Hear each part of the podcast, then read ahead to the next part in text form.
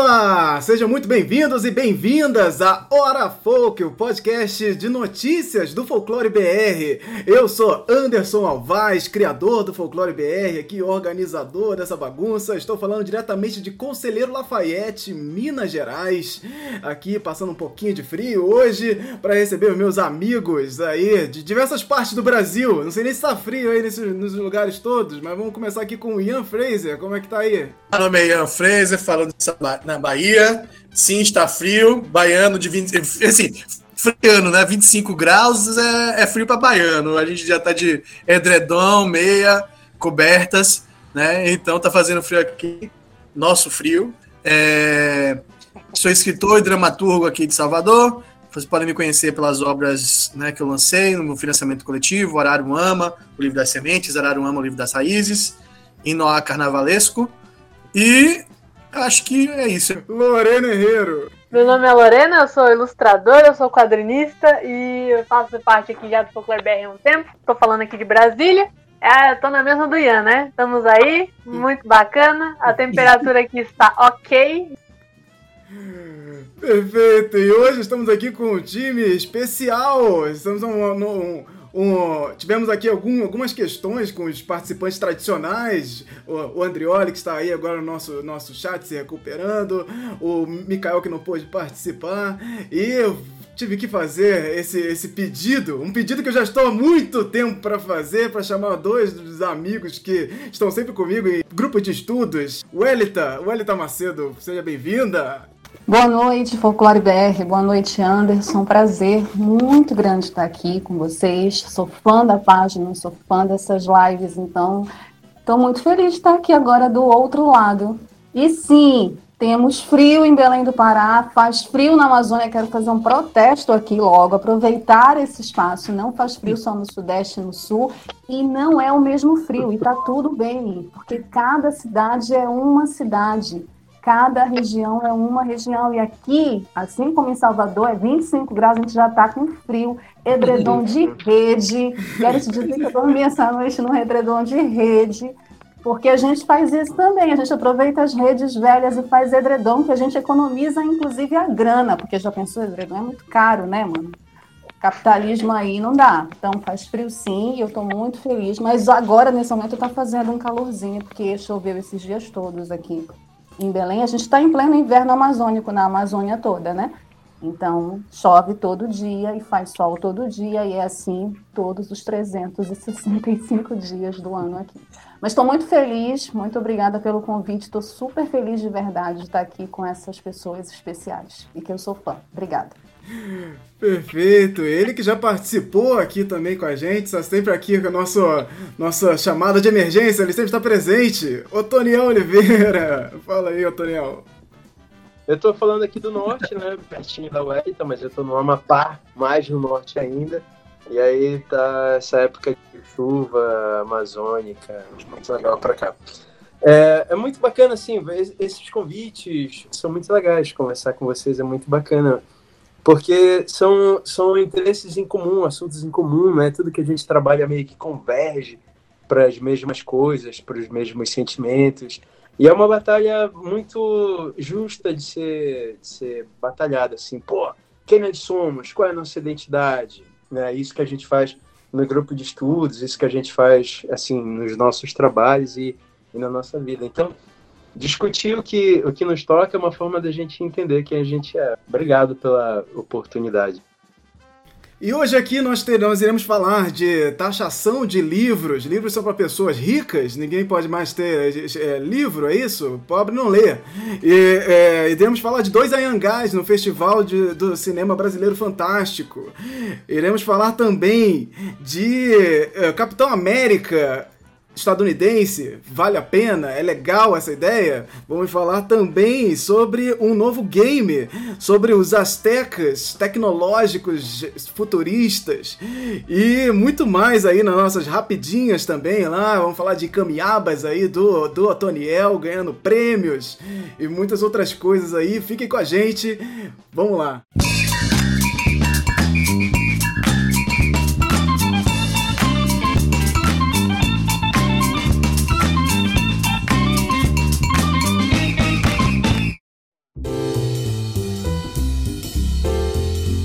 Começando aqui já para tirar, é porque as notícias hoje são muito mistas, então não dá nem para tirar a notícia ruim da frente, porque tá tudo meio entrelaçado aqui nas nossas notícias.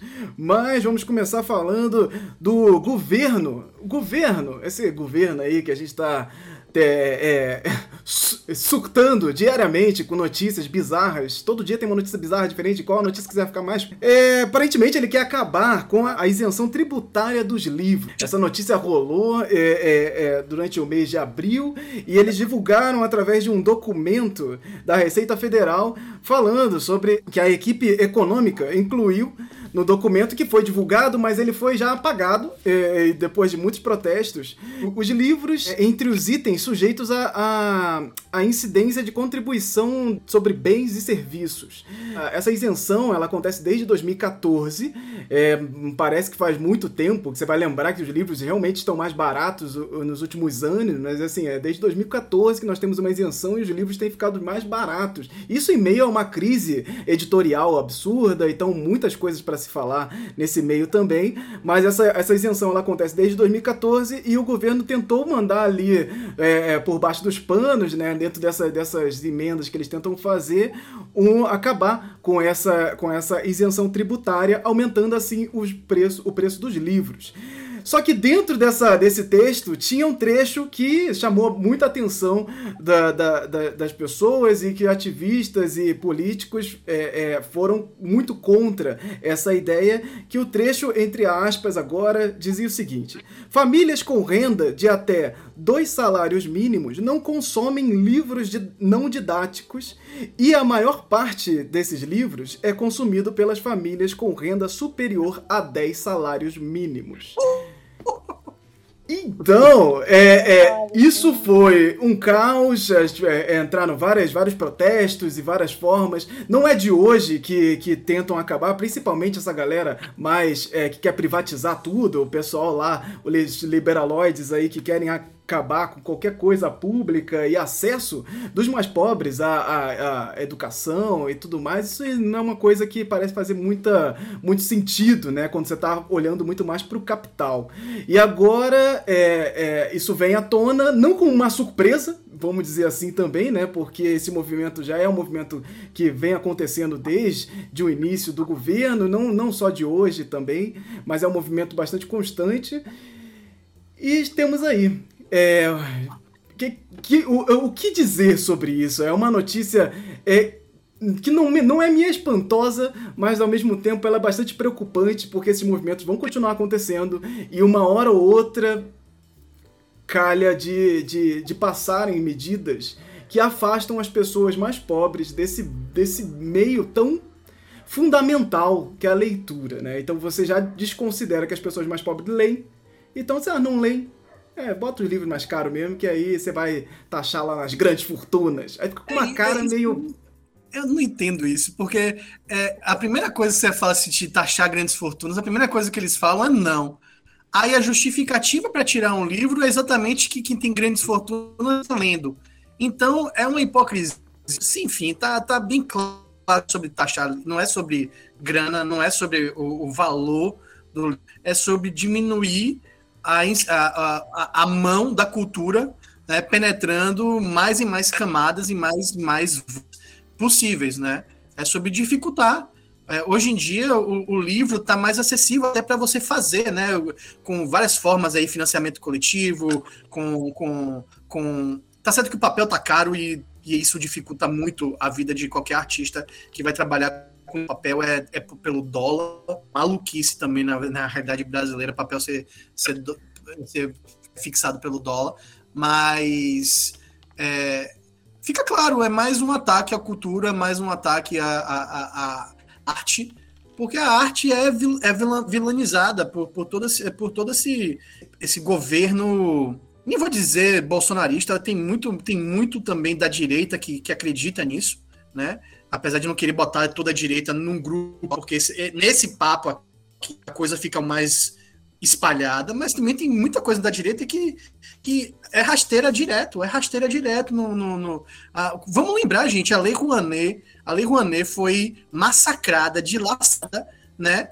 E aí o que aconteceu? Quando a gente teve a pandemia, o que foi que aconteceu? É, um milhão de incentivos artísticos, porque a classe artística precisa produzir, gente, precisa estar tá produzindo, precisa estar tá viva. Então é um desmonte da cultura. É, eu, eu acho muito interessante porque tem esse papo, né? Ah, só gente rica é que lê, então vamos sobretaxar. Tem coisas que não são que não são taxadas aqui no Brasil, que é o iate, que é helicóptero, que é jet ski. Jet ski, então, deve ser comprado assim por quem tem baixa renda, né? Iate, helicóptero, porque isso não é taxado. Assim, não, não tem o menor sentido. A lei Rouanet é uma lei liberal, é uma lei de incentivo liberal. Assim, ela não é, não passa pelo Estado, passa pela, pela empresa ter o poder de escolha completamente uhum. dela, dela apoiar algum caminho ou outro. Aí eles, eles o, o, o, tal governo né, eleito aí, que se diz liberal, fica atacando a lei mais liberal de incentivo à cultura, que é transformar a cultura num negócio. Eu, é, é, é uma ignorância. Assim, o lance de taxar livros é, é uma vontade de deixar a gente ignorante, pura e simplesmente. Cara, eu acho que não tem outra palavra também que não seja para isso do que cretinice, né? Porque Sim. quando a gente vai. A gente já, já, apontou assim, todas as questões bizarras desse, dessa problemática, mas assim, uma coisa é você ver uma perguntar para uma pessoa na rua assim o que, que, que, que ela acha, como é que ela acha que é o consumo de livros no Brasil. Porque a percepção dela não necessariamente vai estar alinhada com a realidade. Ela não tem poder para fazer esse tipo de observação. Agora, vindo do governo, a gente sabe que eles têm como saber como que esse consumo é realizado. E não só eles podem ter noção de como que o mercado realmente funciona, como eles têm noção plena de que se por um acaso a informação é verdadeira e as pessoas com menor, menores salários não consomem, será que não é por questão de preço? Será que não é por falta de incentivo? Será que não é por falta de campanha? Será que não é por falta.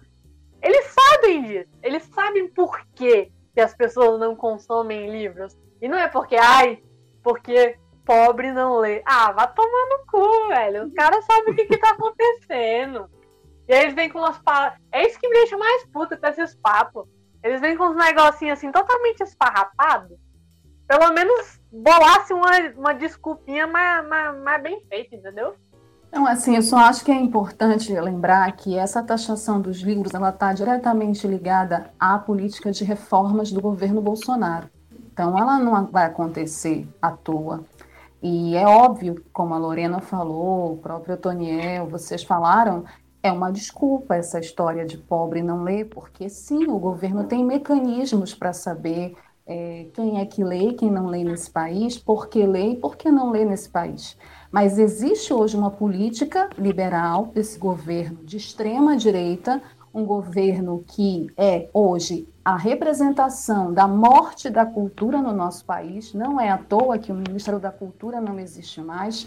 Não é à toa que, nesse momento mais trágico da história que a gente vive, de pandemia, combinada a uma grave crise econômica e social, é, os artistas, principalmente aqueles mais pobres, porque a gente está falando de arte, mas existe uma divisão de classe na arte no país. Né? E quem mora no norte, no nordeste, sabe disso muito bem. E aqui, na boa, não é nenhum nenhuma crítica aos artistas do Sudeste, mas é a nossa realidade.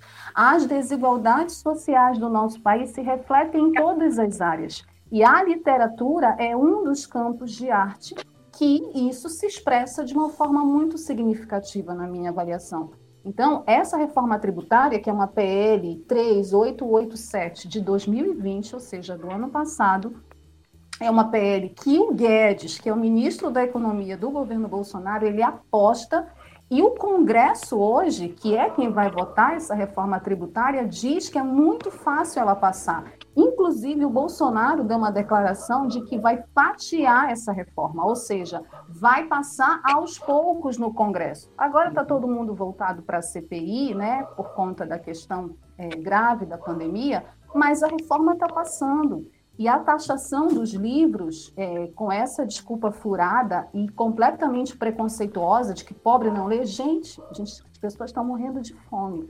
no uhum. nosso país hoje. E as pessoas já morriam de fome antes, não, não é também que agora, mas as coisas se agravaram. Tudo se agravou. Não existe uma política, não existe políticas públicas para a arte no geral. E a literatura é só uma dessas, como eu falei, desses campos afetado. A Lei Rouanet é outra, a Lei Aldir Blanc, que é essa lei agora que está sustentando ainda que insuficiente. A lei é uma vitória do movimento artístico, mas não conseguiu ainda ser suficiente para atingir todas as, as camadas, Isso. principalmente as camadas que mais precisam da arte. Então, essa reforma, que é política, que é econômica, que tem a ver com taxação de fortuna, o Ian falou, Ó, eles não taxam fortuna porque eles não querem taxar. No capitalismo você pode taxar fortuna. Inclusive o Guedes diz que essa reforma tributária vai fazer todo mundo pagar imposto. Que é isso, a reforma tributária tem a ver com imposto. Nós todos pagamos impostos e a gente paga muito imposto. Então, essa discussão dos impostos, principalmente em relação ao livro, que é caro, como o ingresso do cinema é caro, então é toda uma discussão, acho que é muito mais profundo do que isso. E aí acaba que a polêmica fica nessa, né? É, pobre não lê e rico lê.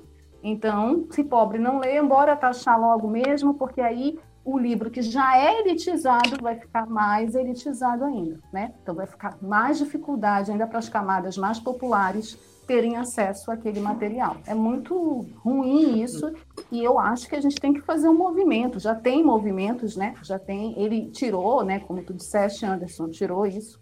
Mas essa questão faz parte dessa reforma que está aí, que vai ser aprovada se a gente não fizer nada, entendeu? Exato, exato. Então a gente, a gente continua observando esses movimentos, mas são movimentos que serão sorrateiros e continuarão sorrateiros e não é na, nada vai fazer com que eles batam no peito. Isso que é muito estranho, né? Todo esse movimento não faz com que eles tenham essa, esse conforto de bater no peito e falar: eu fui lá que eu, eu que tomei essa atitude. Porque é uma atitude impopular, é uma atitude que vai atingir a, a, as as classes mais pobres, sim.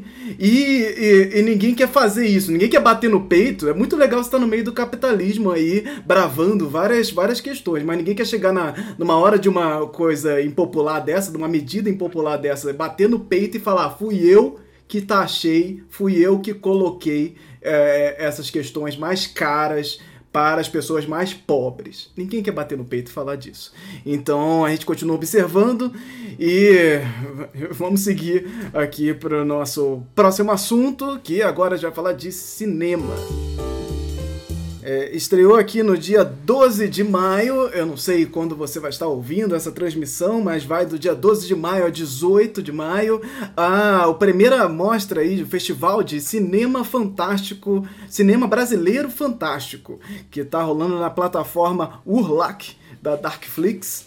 E não sei se vocês conhecem, mas é a Darkflix, ela é um é tipo essa ideia de ser a Netflix do filmes de terror, mas eles têm, têm a, aberto aí para mais possibilidades, tanto que essa Rular vem aí também com uma outra outro braço da, da plataforma, plataforma brasileira, para distribuir filmes independentes e filmes diversos e está abrigando aí o primeiro festival de cinema brasileiro fantástico. E nesse festival é, rolaram aí duas, duas atrações que chamaram um pouco mais a nossa atenção aqui no Folclore BR. Uma é o curta Jamari, eu não sei como se pronuncia, acho que é Jamari, Jamari, ou não sei, é do BG Diniz. E o longa School, a Máscara de Ayangá, que nós já tínhamos ouvido falar aí, esse, curso, é, esse, curta, esse longa é de 2020, se eu não me engano, o lançamento dele é oficial, está sendo distribuído mundo afora também. E são dois, dois produtos completamente diferentes, mas que trazem aí essa figura que ela é muitas vezes polêmica, mal compreendida e muito difícil de falar, que é o Ayangá essa, esse personagem que é parte do folclore brasileiro, mas ele é parte do folclore brasileiro naquele lugar ali estranho, que é onde é, sai de, de, de, de histórias de jesuítas tentando modificar, demonizar muitas questões das culturas indígenas no, nesse processo de catequização. Então a Yangá vem como, um, como o prime, um dos primeiros nomes aí para se equiparar ao demônio, ao diabo. Então é, é, as duas obras falam desse, desse personagem, mas o, o curta Jamari ele segue por um caminho muito mais fantástico, no sentido labirinto do fauno, uma coisa de defesa da natureza e tudo mais. E o Skull segue pro caminho slasher de terror estilo Jason. e aí traz várias problemáticas com isso, porque é terror, né, gente? Terror, logo problema. Porque, assim, pra mim, terror é, é, necessariamente ele traz umas questões muito problemáticas, principalmente quando você vai falar de maldição, essas questões de culturas ocultas, magia negra. Eita, nossa. Então, é, é, é, é bastante complicado. Eu vi, assisti os dois. Quero saber de vocês aqui, vocês estão sabendo do festival, vocês assistiram alguma coisa. Eu vou comentar um pouco pela, pelas obras que eu assisti. Exato. Se tivesse, se tivesse uma lista, uma lista de não presença, assim, sabe? Tipo, não foi. Ah, se errou, o meu nome já se escreve sozinho. Ian Fraser não vai para. A ausência confirmada de Ian Fraser nos cinemas. Aí, ó. Sabe aquelas blusinhas Festival de Filmes de Terror? Eu não fui. É isso. Não, exato, exato. Então, Por que esse sectarismo, gente? Vocês são piores do que eu. Eu não assisto terror, não é um gênero que me apeteça. Mas, assim, desde o do Corra, eu passei a enxergar isso de outra forma. É, e, aí, e aí, agora eu estou lendo um livro de contos de terror, inclusive ah. ilustrado por esse rapaz aqui que está aqui na live conosco, o Daniel Oliveira, que fez alguns desenhos. E, e assim, é, assim, é uma experiência. Eu sou traumatizada com terror, né, gente? Eu sou de uma geração que, assim, não tinha filtro. Então, a gente, eu assisti a Maldição de Ouija, sabe? Que é aquele. Que era aquele negocinho, que, tipo a brincadeira do copo, sabe? Só que era uma. Aí eu não sei dizer, uma madeira, eu acho. Aí Sim. ficava arrastando, assim, nossa. Eu lembro que meu pai alugava várias fitas cassetes, e assim, de 10 fitas cassete, 6 fitas cassete, 3 era de terror. Então, eu, eu, eu, eu, morria de medo do Chuck, o Ernesto, meu filho caçula, ele ama o Chuck. Eu morro de medo do Chuck até hoje. Eu achava que ele ia correr o corredor atrás de mim. Então, assim, eu sou uma traumatizada por terror. Então, durante muito tempo, eu, eu fugi, Lorena, dos festivais de terror, mesmo por medo, puro medo. É, e aqui eu Mas sou da é Amazônia, isso. então, assim, tipo, a Matinta Pereira subia, né, passava rasga mortalha. Então, imagina. Mas, assim, eu acho bem interessante. Eu não conhecia esse festival, não conhecia essa mostra, e na sexta-feira a gente não fez cinema livre. Mas, assim, eu achei muito interessante essa ideia de fazer um festival que tem essa questão do realismo fantástico, ficção científica, horror, como gêneros onde tu tens a possibilidade, e aí que eu acho legal, e aí, claro, os roteiros aí são. Tem os, a, a galera do roteiro, né, da, da sala de roteiro, tem toda a criatividade aí para usar, mas a partir desses gêneros, discutir temas importantes da sociedade, entendeu? Discutir uhum. temas que têm a ver com a sociedade, problemas da sociedade, é, por exemplo, essa questão que envolve as culturas indígenas é, com todo cuidado, obviamente, assim como as culturas africanas também, que eu acho que tem que ter um cuidado, senão você acaba indo para um, sei lá, um lado over demais, que ao invés de você a, aproximar as pessoas, você afasta as pessoas, porque Isso. acaba passando uma mensagem que você não quer passar, ou que você passa sem perceber.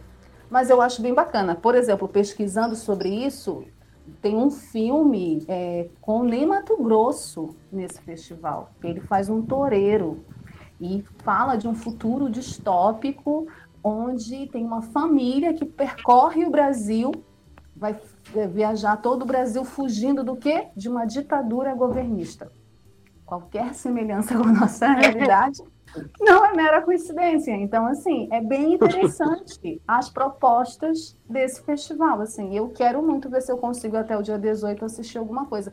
Não, com certeza, com certeza. A, a, é, eu concordo com tudo que a Walita falou. A, por mais que eu não assista, porque eu não gosto, é, assim, eu entendo que você falou com Corra, você pegou a que Corra, eu, eu acho que ele é um filme que, com certeza, outros não, não, ele não vai estar sozinho ali, né? Mas que outros filmes vão trazer essa provocação. Mas é que o terror como gênero, ele, ele sofreu muito o, pelo, pelo gore. Pelo, assim, tá, é, é, ficou, ficou o apelo como terror foi muito para esse lado do, do, do, da sanguinolência, do, do jogos, né? Jogos vorazes não, Ian. Pô, não, é jogos mortais.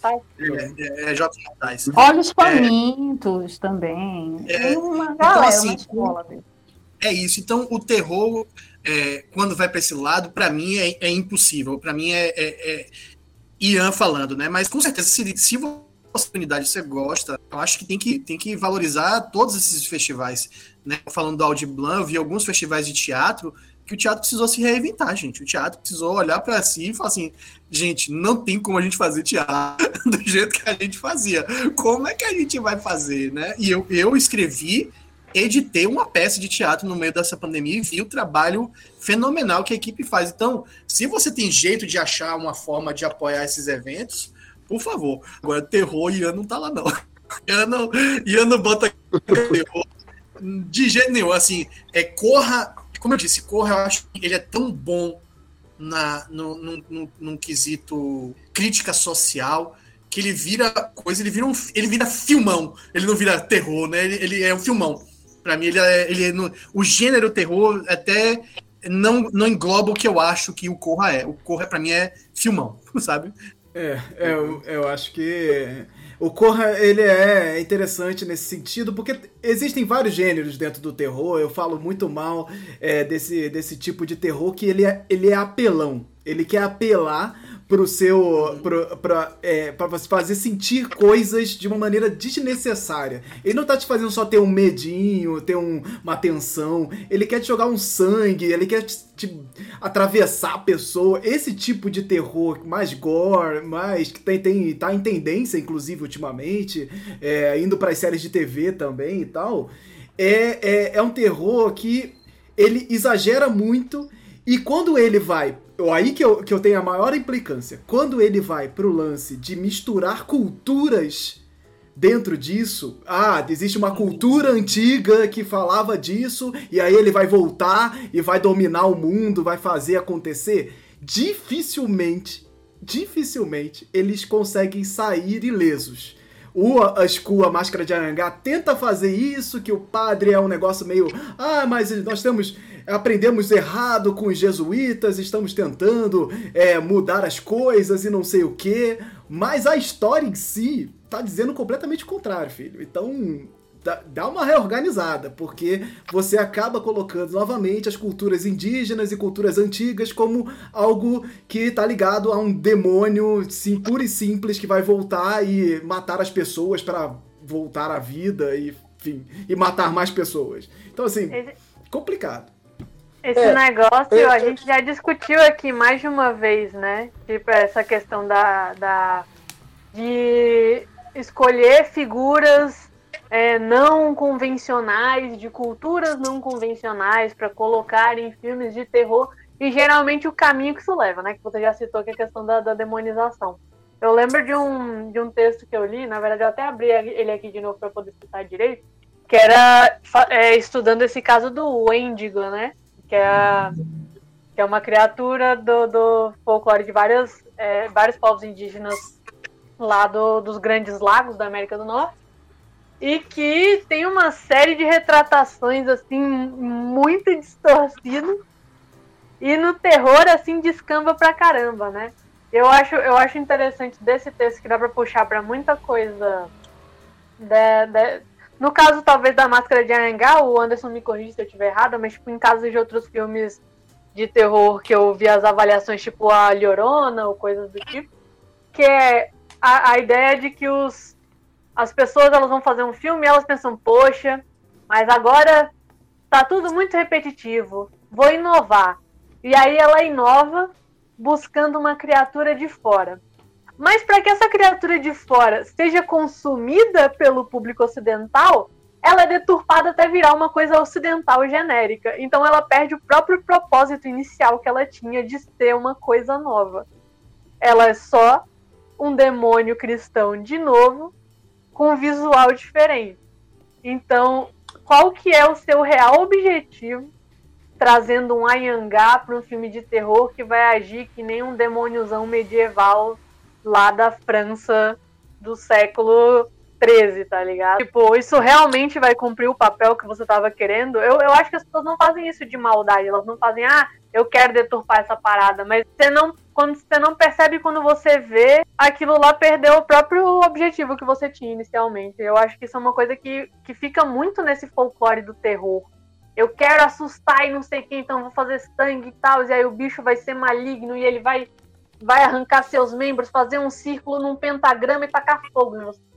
Ontem eu estava vendo, o... eu demorei até para assistir essa série, mas eu comecei a assistir ontem, Midnight Gospel. Aí eu, no terceiro episódio ele fala com um cientista lá que tem uma cabeça de peixe e, e todos eles são, é tipo um podcast, né? E todos eles são pessoas reais e tal, são escritores e tal. Aí esse cara estava falando sobre o, o mindfulness e, e como ele não entendeu muito bem esse lance porque era oriental estava argumentando ele. Ele disse: pô, eu entendo mais a magia, por isso que eu fui mais para esse lance de magia, eu como escritor e tal. Porque é, eu, eu, com meu cérebro ocidental, é, aquilo fez mais sentido para mim, porque tem mais a ver com aquilo que, que é bombardeado no, na, no meu entendimento de mundo desde que eu nasci. Então, é, ele, ele fala muito assim sobre essa. Ele tenta falar sobre essas coisas de, de da filosofia oriental, mas ele vai mais para essa tradução, disse ele, ocidental disso. No lance do, do terror, eu, eu, eu gosto do terror, assim, acho que diferente de vocês, eu, eu acho o terror legal. É, eu, eu lembro que assisti um filme do, do Rodrigo Aragão, a gente foi no festival quando ainda tinha esse lance de festival de cinema, né? Aí eu fui assistir um, um filme dele, assim, era um lançamento do, do Acho que era Mata Negra, o, o filme dele. Aí, uh, aí depois do filme, né, assim, pô, eu falei, pô, legal o filme. Aí ele disse, o um negócio que eu achei muito interessante, né? Ele, o diretor de terror lá do meu lado e tal, fez, fez aquele, aquele produto, né, aquele, aquele, aquela obra. Aí ele perguntou para mim, pô, você se divertiu? Esse era o objetivo dele, né? Assim, era, era a, inten, a intenção dele de sensação, de gerar emoção era que eu me divertisse, assim, a, uhum. era o objetivo dele como autor. O terror, eu acho, eu, eu entendo, assim, a, as críticas que a gente pode fazer sobre, pô, odeio jogos mortais e tal, Ian também acho uma simplificação muito boba. Eu, eu concordo com o Romero, por exemplo, quando eu, o, o Jorge Romero disse, pô, esse lance de The Walking Dead é muito, é muito só, só exploração pornográfica da violência, então só uhum. violência pela violência.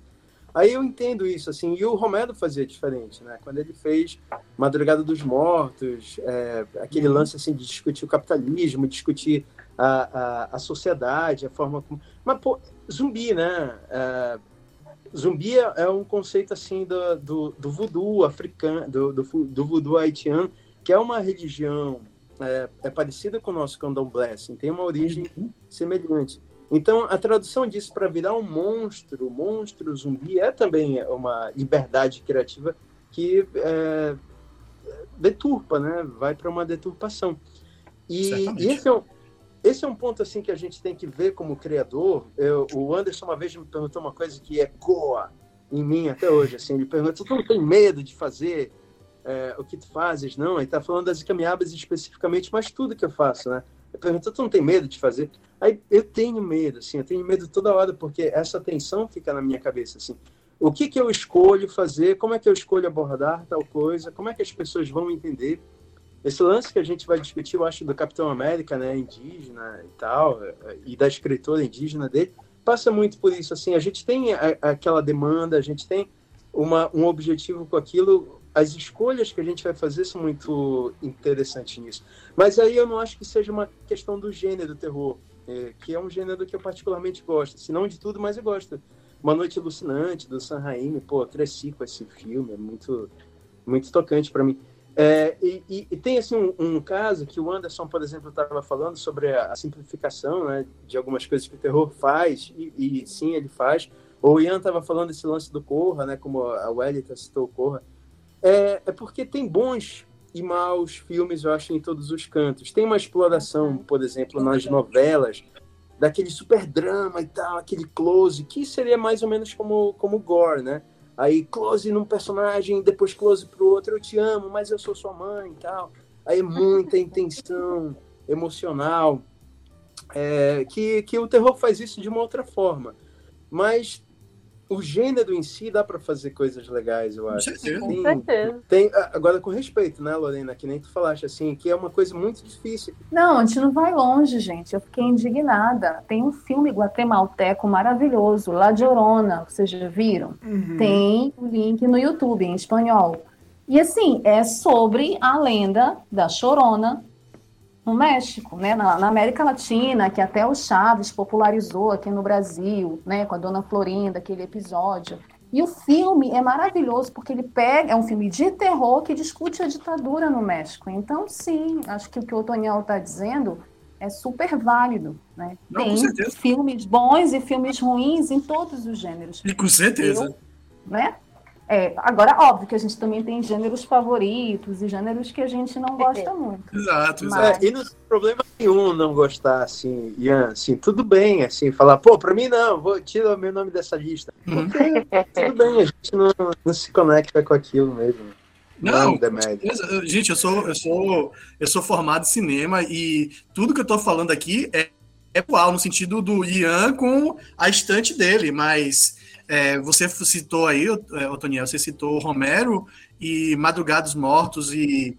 É, Madrugados Mortos e qual é o outro que, que é o, o primeiro é o mesmo? A Noite dos Mortos-Vivos. Noite dos Mortos Vivos, obrigado. Pô, obrigado. mas aí é difícil, né? O pessoal da, da- faz uns nomes assim que é tudo praticamente a mesma É, coisa. é parecido, é, é parecido. Noite dos Mortos Vivos é um, é um filme é, de terror. Eu assisti. Tenho aqui. É, não gosto do gore, continuo achando assim, na hora que zumbi morde carne crua, isso me dá uma, uma hoje é, gutural, né? Mas a crítica social tá lá, a crítica social tá lá, o que é o zumbi, o que, que o zumbi representa, principalmente né, ali tava naquela questão da guerra tóxica, né, né, né, de guerra química, né? O, o herói é negro, né? O, o, o- e o filme é um soco na para o americano médio que, que se presta atenção, o que é que o Romero está querendo dizer sobre violência, sobre vigilantismo, enfim. Não, então assim, eu, tudo que eu tô falando tá base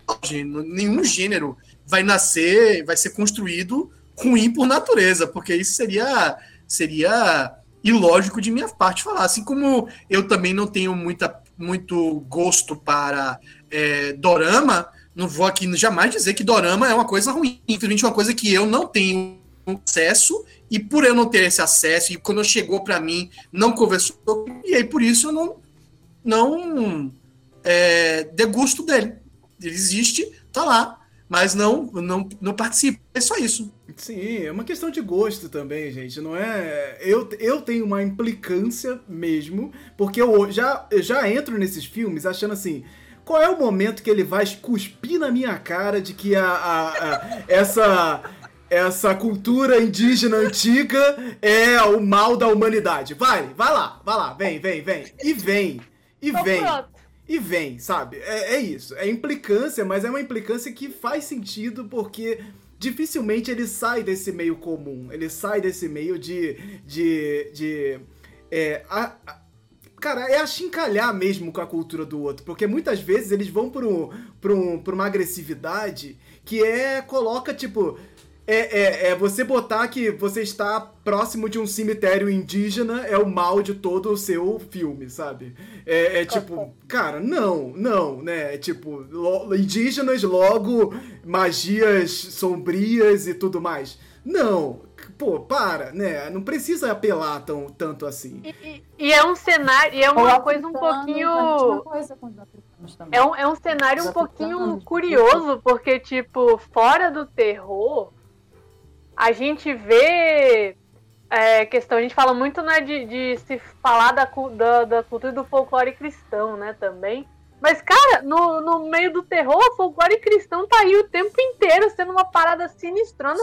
E ao mesmo tempo, eles conseguem estabelecer em produções paralelas, lógico, mas tipo, a- nesse mesmo cenário onde a gente tem uma frequência maior do uso, da cultura cristã para gerar o terror, a gente tem esse cenário de usar culturas exóticas, né? Uhum. De uma forma extremamente preconceituosa também. Eu fico tipo, gente, vocês acabaram de, de passar ali um filme do demonhão dilacerando todo mundo e vocês ainda assim conseguem me fazer o um negócio com a cultura indígena ser mais selvagem, ser mais perigoso, ser mais uhum. maligno, ser mais magia negra. Eu fico, gente, como é que vocês fazem isso? Sei lá, era um uhum. cenário interessantíssimo para isso não acontecer. É, e continua acontecendo. Eu adoraria, na realidade, eu adoraria ter é, esse lado, né, que a gente conversa com o Anderson bastante, como o Daniel falou, que ele também curte. Esse lado de conseguir assistir essas. Porque um dos melhores filmes, um dos melhores filmes que eu assisti na minha vida, que é Todo Mundo Morto, que é uma comédia brincando com o gênero de zumbi, é fenomenal, mas eu não consigo assistir uma segunda vez porque tem alguém puxando dentro de uma barriga de alguém e comendo. Isso para mim, eu, eu, não consigo ver isso e, e sair normal. Eu, eu, vejo isso eu saio alterado, eu saio, meu Deus do céu, o que é aquilo que eu acabei de ver? Aquilo mexe comigo, sabe? Eu não consigo. Nunca viste Vivos, Ian? Não. Aquele não, filme vi. que fala sobre o. Nossa. Cara, a Lorena estava falando de folclore cristão. Vocês sabem, tem um filme que é sobre a história de Virgem Maria que querem fazer no terror, uma Virgem Maria que também é assustadora. Eu cheguei a compartilhar essa notícia no meu Facebook. Não, não então eu acho assim, as pessoas estão buscando nesse gênero, Ian, eu penso assim, é, é, algumas rotas de acho que tem isso tudo que o Anderson falou, acho que essa crítica é importante, eu tenho acordo com o que o Otoniel falou, é, como eu falei, eu particularmente, o Egta, estou começando a voltar a assistir isso.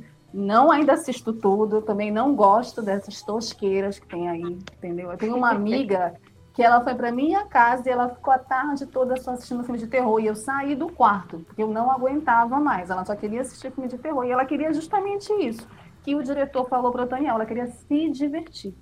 E é isso, as pessoas às vezes querem só se divertir. É, mas é que... tem uma galera que está querendo, a partir desse gênero, discutir essas questões mais sociais, desmistificar essa questão, inclusive, do exótico, do selvagem, né? essa questão da Maria, dos mitos, né? mitos em relação à cultura cristã, em relação a indígenas, em relação aos africanos.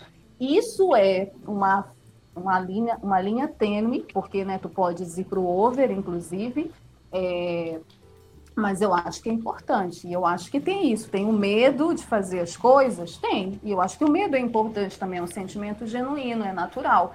Mas acho importante fazer também. E tentar, e sei lá. E a gente, como público, ir lá conferir. Se for ruim, a gente mete o pau, a gente critica. E se for bom, a gente vai dizer legal, que bacana, né? Porque também o, o, o, Jordan Peele não imaginou Corra. Tem muita gente que não gosta de Corra, quero dizer para vocês. Ganhou Oscar de roteiro original, mas tem uma galerinha nos grupos de cinema que fala mal de Corra. Que tá acha que Corra. Uma vez eu discuti com um cara, um amigo meu no Facebook. Eu não sei por que, que tu gosta desse filme, não sei o quê, não sei o quê. Falou um monte de coisa, eu acho uma. Eu já sabia, esse filme é muito óbvio, eu sabia desde o início. Eu falei, poxa, que legal que tu sabias, eu não sabia. E que bom que eu não sabia, porque eu odeio entrar no cinema ou colocar um filme no stream e o filme que ser óbvio para mim. Eu fico muito irada, muito frustrada, porque eu quero ser surpreendida. É por isso que eu gosto tanto de roteiro, porque eu acho que os roteiristas eles podem fazer milagres, inclusive com um filme que não necessariamente tem tudo para tem tudo para ser um filme comum, uhum. mas o roteiro sabe, faz assim, e assim, abre uma perspectiva maravilhosa. Eu gosto. Sim, sim. Então, assim, é, fica a dica para o festival, se você tiver ainda a oportunidade de assistir, busque por Jamari, é muito legal, assim, eu tenho um final meio enrolado ali, mas é um curta e é bem, é bem legal, a ideia é bem Não interessante. É bem interessante como um todo, e segue por um outro caminho diferente de School, a Máscara de Angá, que eu realmente não gostei e assim, é muito difícil de, de, de levar esse filme para indicação, porque ele vai tratar de temas ali que eu realmente discordo e acaba que você, por, por essa diversão, acaba legitimando certas coisas que não valem a pena. É tipo você botar que a culpa do, do, do mal todo que acontece no filme é do nazista. E aí é o nazista, o nazista me deixa, me deixa ser feliz e divertir matando as pessoas porque foi o nazista que fez. E isso não le legitima o filme a ser bom ou a ser suficiente. Então, a gente precisa tomar cuidado também quando a gente vai só fazer diversão por diversão, que às vezes se divertindo você pode estar também é, é, subjulgando culturas e fazendo muito mal com essa diversão que está dentro da sua bolha e às vezes não, não, não é uma diversão de uma maneira geral, vamos dizer assim. Nosso próximo assunto é vamos falar de um Capitão América indígena estadunidense. A, a, a ideia que veio parecendo é, ter um ares de, de ser legal, mas que acabou causando polêmica também, porque você vai trazer ali elementos é, questionáveis ali a essa questão do escudo do Capitão América, da Marvel, que é uma, é uma, é uma empresa gigante que faz tudo por diversão, mas que está se mexendo ali também para tentar atingir públicos diferentes. Nós vimos aí recentemente a série do, do, do Falcão e Soldado Vernal, que eles tentam fazer questões políticas muito sérias ali dentro da série, série de diversão, série de ação, mas que também traz questionamentos aí. A Marvel anda se mexendo nesse sentido. E nesse caso, o, esse novo Capitão América que foi apresentado, ele é escrito pela é, escritora nativo-americana né, do povo Lipan Apache, Darcy Little Badger. Então ela, ela, ela define o, esse, esse personagem que é o Joey Gomes, que ele é um trabalhador da construção civil e é um construtor em um mundo atormentado pela destruição. Então, é, a, a, história ela vai gerar em torno de, de desaparecimento de escudo original do Capitão América. E, e aí eles vão procurar, o Steve Rogers e o Sam Wilson vão procurar o, esse escudo e encontram o Capitão América do povo Kikapu. E, e aí entra essa, essa discussão ali de, de quem merece né, o escudo do Capitão América ou a quem essa, esse, esse Capitão América atende. E isso é uma coisa é, que traz vários questionamentos, mas que o questionamento principal, que eu acho que é aquele que é sempre tá na capa, né? Que é quando a gente vai discutir Yara Flor também, a gente vai olhar para Yara Flor, a gente não vai discutir o roteiro, né? A gente vai discutir a ideia e tudo mais. Aí vai discutir a capa. E o que vem né, de princípio, as cores do Capitão América e o escudo e esse patriotismo é, é, estadunidense levantado pelo próprio personagem, né? Então, você levar isso para culturas indígenas estadunidenses é justo.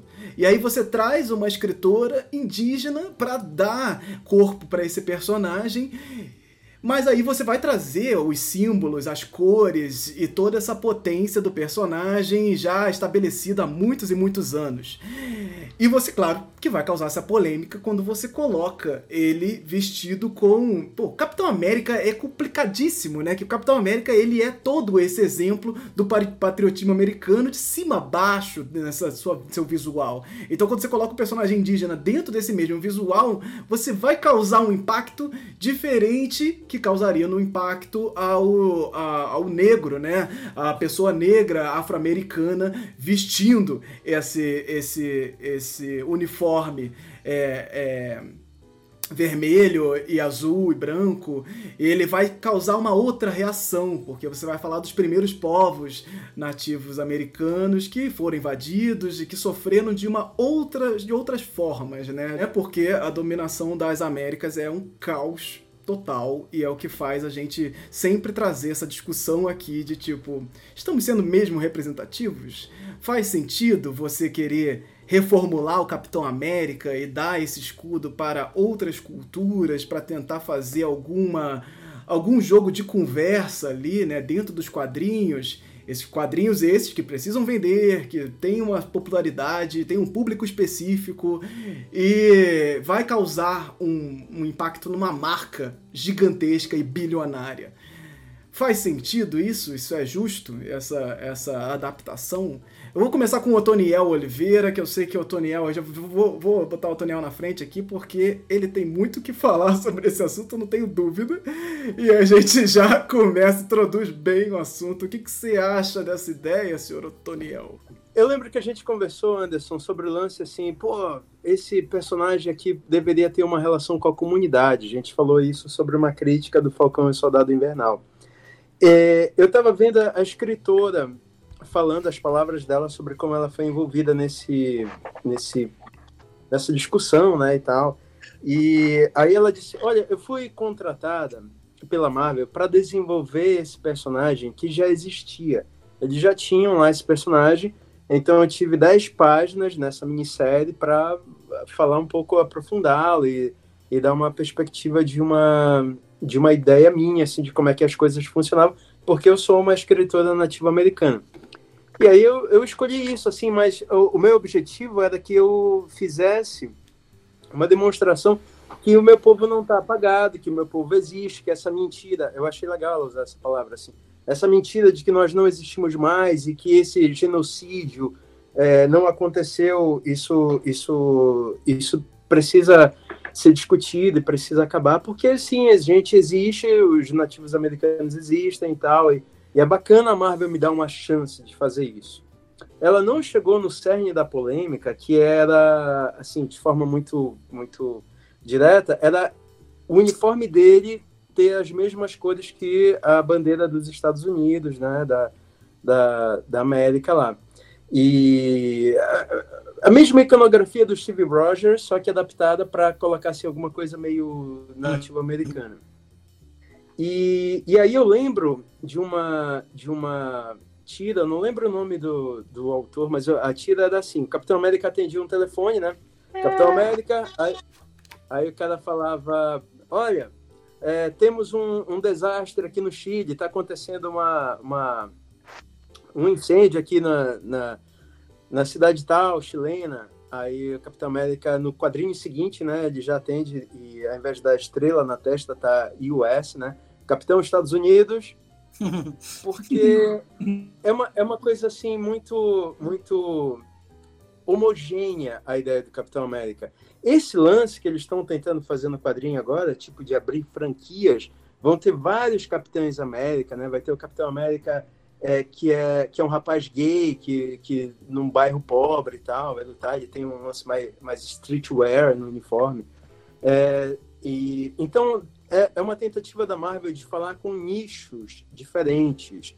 E eu acho interessante ser um nicho indígena. Eu acho, assim, achei a escritora uh, muito, muito adequada, assim, tentar abordar isso do melhor jeito possível. É muito legal, por exemplo, ele ser um construtor da construção civil, e aí ela discutir isso, pô, os heróis destroem, esse cara é feito para ele construir. É uma ideia, assim, que já rola nos quadrinhos há um tempo, né? É, rola na, na... Tinha uma equipe da Marvel, que era uma equipe só de reconstrução, então, é uma forma da gente pensar assim, o, quais são as consequências da ação de um super-herói e qual é a relação do super-herói com uma comunidade que não é uma comunidade é, é, tradicional, assim, do cara branco. Como o Ian estava lembrando, né, o Capitão América do Neil Gaiman, lá do, do Marvel 1602. É 1602, Ian? Isso, isso. É, que é, era tipo Claudio Heinrich no Uga Uga, sabe? Era Capitão, o Steve Rogers, o cara loirão lá, grandão, ele foi criado por indígenas. E aí ele vira um indígena é, é, com a trancinha e tal, cabelo indígena, mas ele é um cara louro. Então, acho esse, esse Joe agora mais legal por causa de outros elementos que ele traz. Não gosto do uniforme, acho o uniforme ruim. Acho que o uniforme poderia ser outra coisa diferente, assim, juro, assim, como designer, penso. Mas eu acho muito legal iniciar essa discussão. Se ela foi contratada para isso, que tem essa discussão. Mas acho super válido também esse questionamento, sabe? Como a gente estava, eu estava vendo vocês discutirem sobre a Yara Fu. Qual é a referência que a autora pegou para fazer aquele tipo de uniforme? Ela pegou referência assim de, uma calça da, de, de, uma moda e tal, de um lance meio armadura de uma moda. Mas assim, qual a referência que a Diana Prince, né, a Mulher Maravilha grega, pegou também assim da Grécia, sabe? Então, é uma, é uma tradução muito simplória do, da estética estadunidense para a maior parte das coisas que ela faz. Se a gente conseguir pegar essas oportunidades e sair um pouco pela tangente, pô, fazer realmente uma história muito legal de um Capitão América indígena, como o Jason Aaron fez no Scalpo, que é uma série assim, sobre os indígenas que eu acho fenomenal. Ou eu estava vendo Star Trek Discovery, tem, uma, tem um personagem, o, o, imediato da capitã, ele é indígena, sabe? Aí ele, ele olha, a gente usava peiote antes para a gente encontrar nosso espírito animal, agora uh, o cientista indígena pegou, traduziu para esse, esse equipamentozinho aqui, você não precisa mais usar o psicotrópico. Então, trazer assim isso para alguma coisa que seja uma discussão que possa referenciar essa, essa, essa alteridade com a cultura, mas é, vejo que eu achei horrível o uniforme dele. No. Sim, sim. Wellington? Bom, eu não gosto do Capitão América. Começo falando assim. Toma. Eu nunca gostei do Capitão América exatamente pela simbologia estadunidense que ele sempre me passou. É, eu não conhecia né, a história, assim, não, não li os quadrinhos, então, assim, agora, é, ossos do ofício do estudo, eu estou é, procurando, pesquisando, estudando, né, pela necessidade de conhecer mesmo. E aí assisti a série Falcão, assisti meio assim, né? Eu gostei muito do Isaac, gostei muito da história envolvendo, né, a questão dos soldados negros. Inclusive nesses capítulos Capitães Américas tem uma Capitã América Negra, né? Eu andei pesquisando, então não é só o Capitão Gay, né, LGBTQ+, vai ter uma Capitã América Negra também. Então eles vão colocar uma versão feminina negra dentro desse, desses novos universos de personagens para atingirem justamente esses nichos que o Otoniel falou. E por que que isso está acontecendo? Eu acho que discutir isso é muito legal, independente da polêmica, que é importante também, né? O que é essa representatividade no mercado da indústria cultural capitalista, né, da indústria cultural de quadrinhos, da indústria cultural de uma forma geral, né? O que que, o que que, como que é, a pauta dos movimentos né, está indo para a indústria cultural e como isso está voltando também para os movimentos. Então, assim, isso não é qualquer coisa. A gente não está discutindo isso aqui só porque ah, é legal ter um Capitão América indígena. É legal, sim. É muito legal que aí tem um apelo à autoridade, né? Que a gente chama na publicidade de apelo à autoridade, né? chamam a autora que tem uma origem, né, uma etnia indígena, isso também é muito importante. Né? Garantir espaços e acessos dentro do mercado é, da indústria cultural, dentro é, da indústria, para é, grupos que são historicamente considerados minorias na sociedade, sempre é muito válido e importante. E aproveitar esses espaços é que, para mim, é o X da questão. Como que isso vai ser mostrado? Uhum. Como que isso vai ser exibido? Que impacto isso vai ter nas novas gerações? Eu tenho dois filhos, um de 14 e um que vai fazer 10. Como que os meus filhos vão enxergar isso? Né? Como que isso vai ter de impacto? O que foi o Pantera Negra em 2018 na vida deles? que hoje faz o meu filho cortar o cabelo, pare... aí que é o Miles Morales, por exemplo, do Aranha Verso, meu filho hoje cortou o cabelo igual. E aí ele né, ainda diz assim, eu sou o Miles Morales. E ele, assim, durante muito tempo, muito tempo não, mas nos nove anos da vida dele, ele era o Peter Parker, agora ele é o Miles Morales. Então, essa questão da representatividade, da identidade, a gente está falando de identidade uhum. também, né? Uhum. A gente está falando de identidade. É, assim, algumas coisas me incomodam, particularmente falando, sim. Essa questão do uniforme é uma coisa que também eu achei horroroso. Acho que poderiam ter pensado num outro design, né, numa outra. É, mas é, tem essa questão também. a saga é os Estados Unidos do Capitão América. Então, são os, os, Estados Unidos. Se tu pegas a origem do país, os Estados Unidos é um grande país de imigrantes. Né? E tem toda uma discussão, por exemplo, o movimento negro estadunidense faz toda uma discussão de que eles são chamados de afro-americanos porque dentro desse movimento existem alguns que querem retornar à África e tem alguns que dizem não, eu sou norte-americano, eu quero ser reconhecido dali, daquele país porque eu nasci ali. Então isso é identidade, né? Isso passa por identidade e a mesma coisa acontece com os nativos. né? são da América, são os povos originários. Então, como isso vai ser desenvolvido na indústria cultural, como isso vai ser desenvolvido num quadrinho, que eu acho que é o X da questão. E como isso vai impactar na vida das pessoas, do público consumidor, né? Essas novas gerações, principalmente. Exato, exato. E é, é, muito complicado porque essas discussões elas chegam na internet de uma maneira muito errada, né? A gente podia estar discutindo essa questão do de se, se existem indígenas estadunidenses. Tipo, claro que existem. E quem são eles? Né? O como você se aceita estadunidense indígena de um povo originário que foi invadido.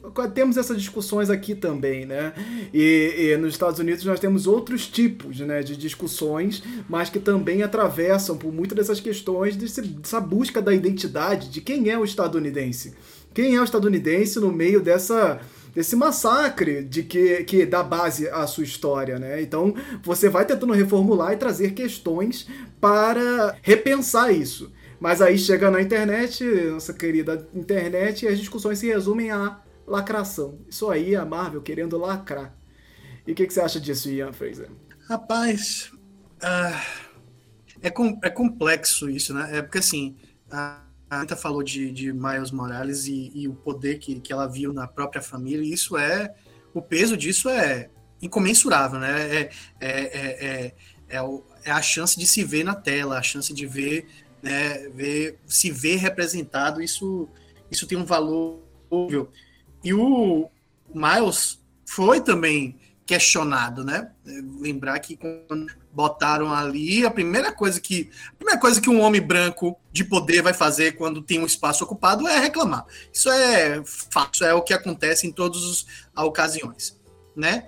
Então, eu, eu, eu, eu, fico questionando um monte de coisa. É, é, é, curioso, eu acho que é curioso pensar. Acho que é um momento de pensar muito bacana.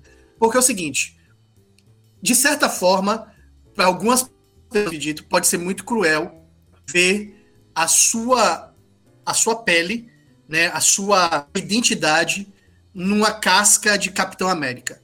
Né? e o que ele representa. Isso pode ser muito cruel para muitas pessoas, porque a América até hoje é assim, a América é, eu estou botando como exemplo, mas outros países também são cruéis com seus povos nativos. É, é, é, eu, eu acompanho um pouco a política americana, né? E quando pinta qualquer debate sobre realidades indígenas, né, realidades nativas, é de uma crueldade, assim, né, território ocupado, é, é é, políticas muito escrotas de botar assim, tipo, o indígena é muito visto nos Estados Unidos como, como cassino, porque a terra deles é de taxas, né? Então é isento de, de, de, de, tributação, então os cassinos podem. Enfim, um monte de coisa que bota uma situação que você pensa, pô, vou botar o Capitão América para representar isso, eu consigo ver muita gente machucada. Mas eu também consigo ver isso um poder incrível também, sabe? Pro outro lado. Tipo, gente, a gente tá falando de um, de, de um país que até hoje tem estados que levantam a, bandeira confederada dos, dos Estados Confederados, né? E todos imaginar eles olhando pro Capitão América indígena. Dá um prazer, dá um prazer de vingança, de olha lá, toma aqui, ocupamos esse espaço. Então, são, são pesos que é difícil, é difícil mensurar, é difícil falar, é, é, impossível ignorar a dor de quem fala que isso está errado, mas também é impossível não ver o lado de que, poxa, isso está ocupando o espaço. É Capitão América, é, é, o representante deles. Gente, se vocês pegarem qualquer coisa que tenha é, americano exacerbado, sabe o que, é que eles falam? I am red, white and blue.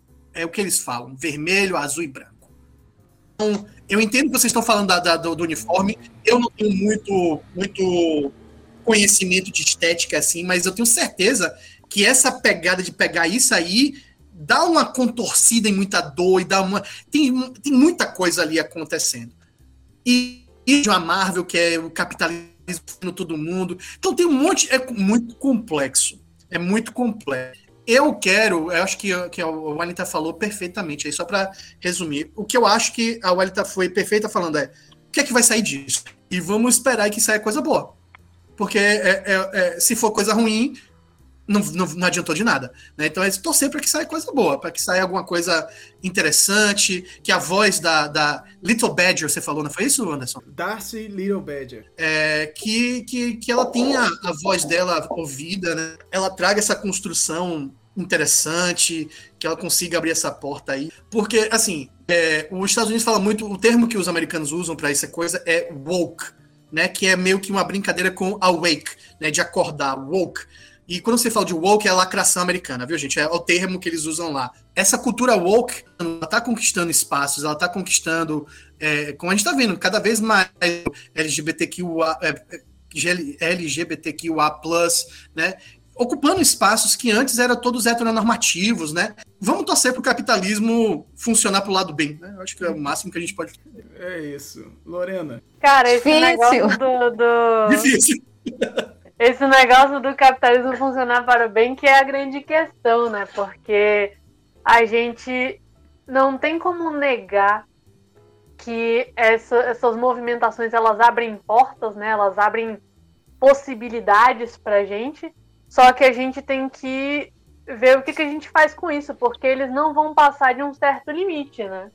O Dantas ele tinha comentado aqui que tem esse movimento óbvio, né? De que ah, a gente tem aqui uma situação política que exige que a gente crie esse cenário de união. Olha só, tem um Capitão América negro, tem um Capitão América gay, tem um Capitão América indígena, tem um Capitão América para todos. Olha que bacana. Aí vai, tipo, chega um momento de estabilidade e parou. Eles podem muito bem parar as histórias, eles podem parar de publicar coisas novas, eles podem demitir os roteiristas e foda-se, porque já foi, já fez o trabalho deles, uhum. cumpriu a cota lá.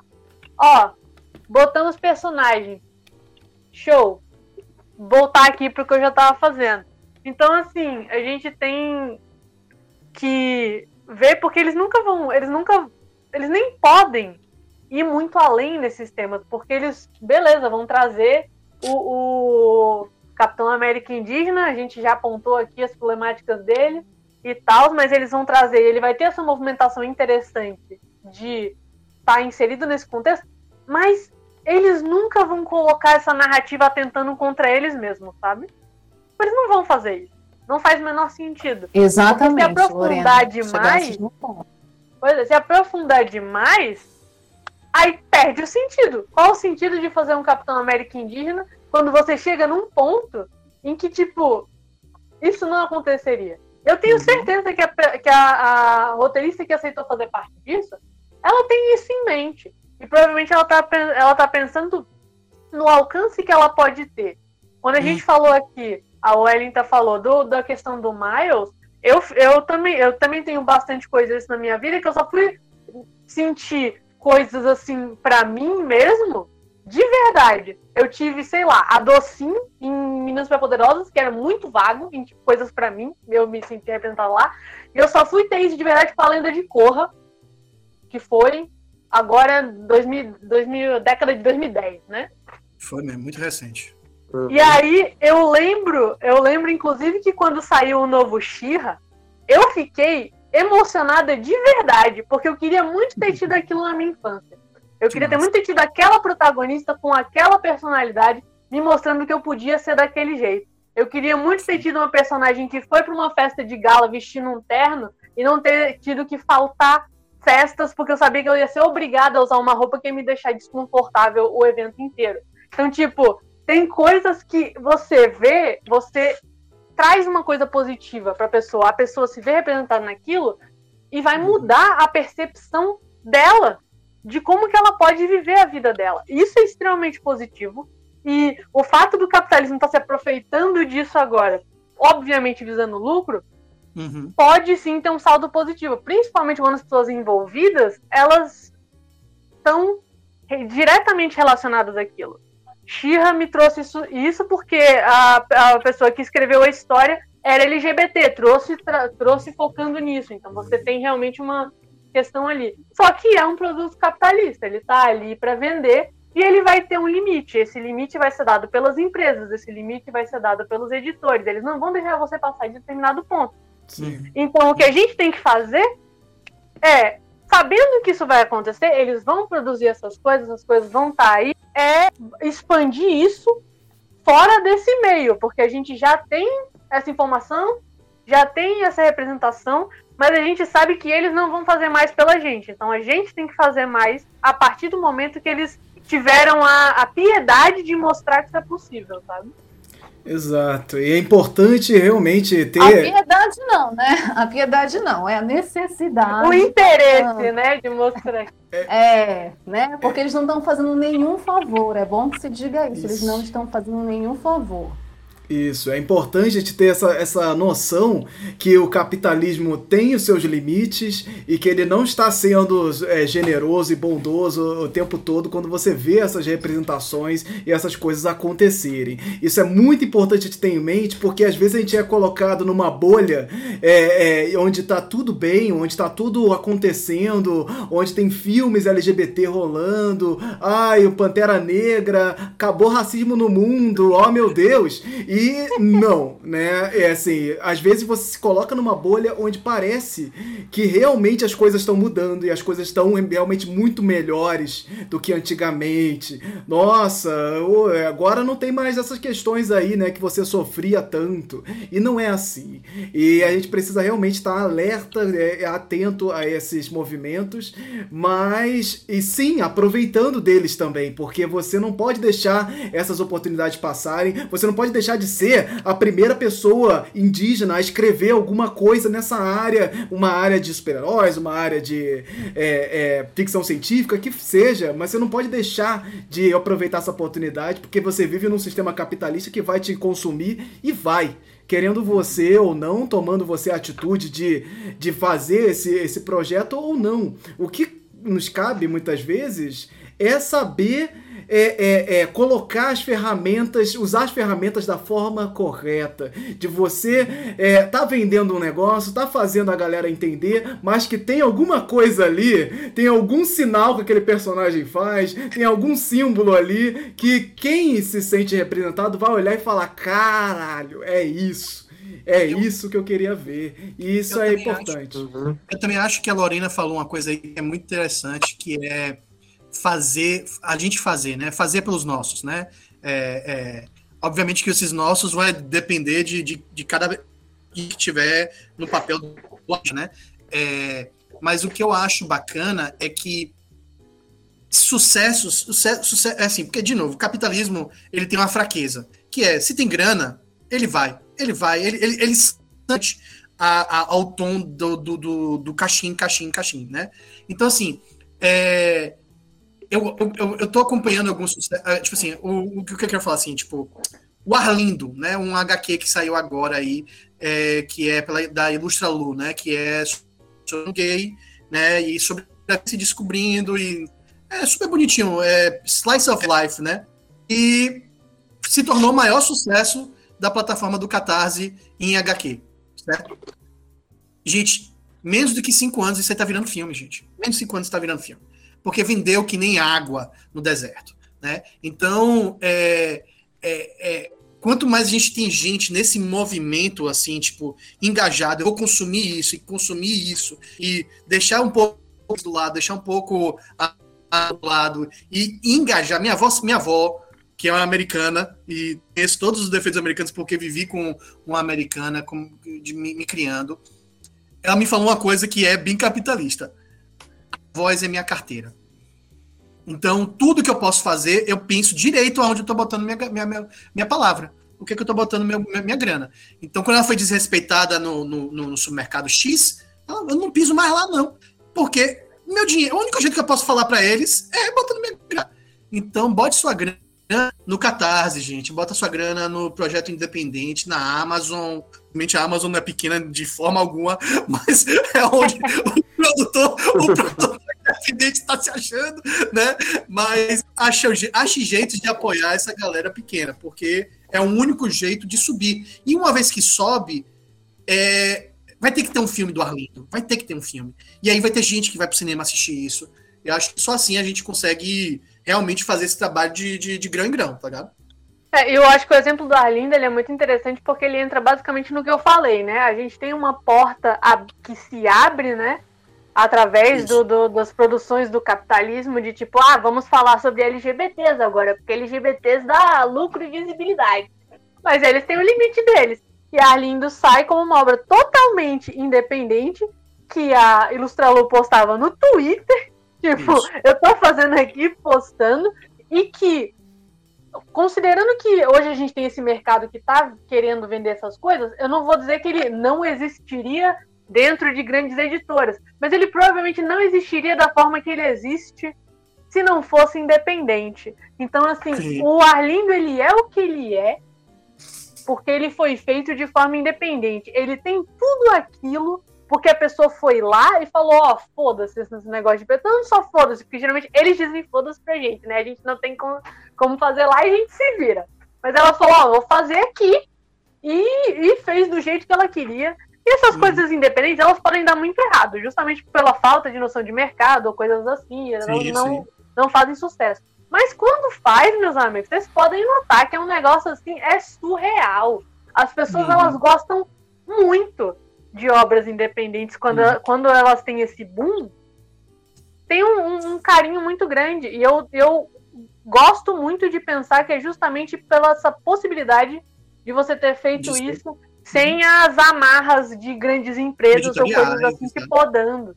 Então a gente vai ir lá apoiar, é o, que, é o que o Ian falou. Infelizmente, as nossas formas de apoio, elas ainda são através de grandes empresas, né? Através da Amazon você apoia é, produções independentes, através do Catarse você apoia produções independentes, através do, dos sites de webcomic você apoia, você apoia produções independentes.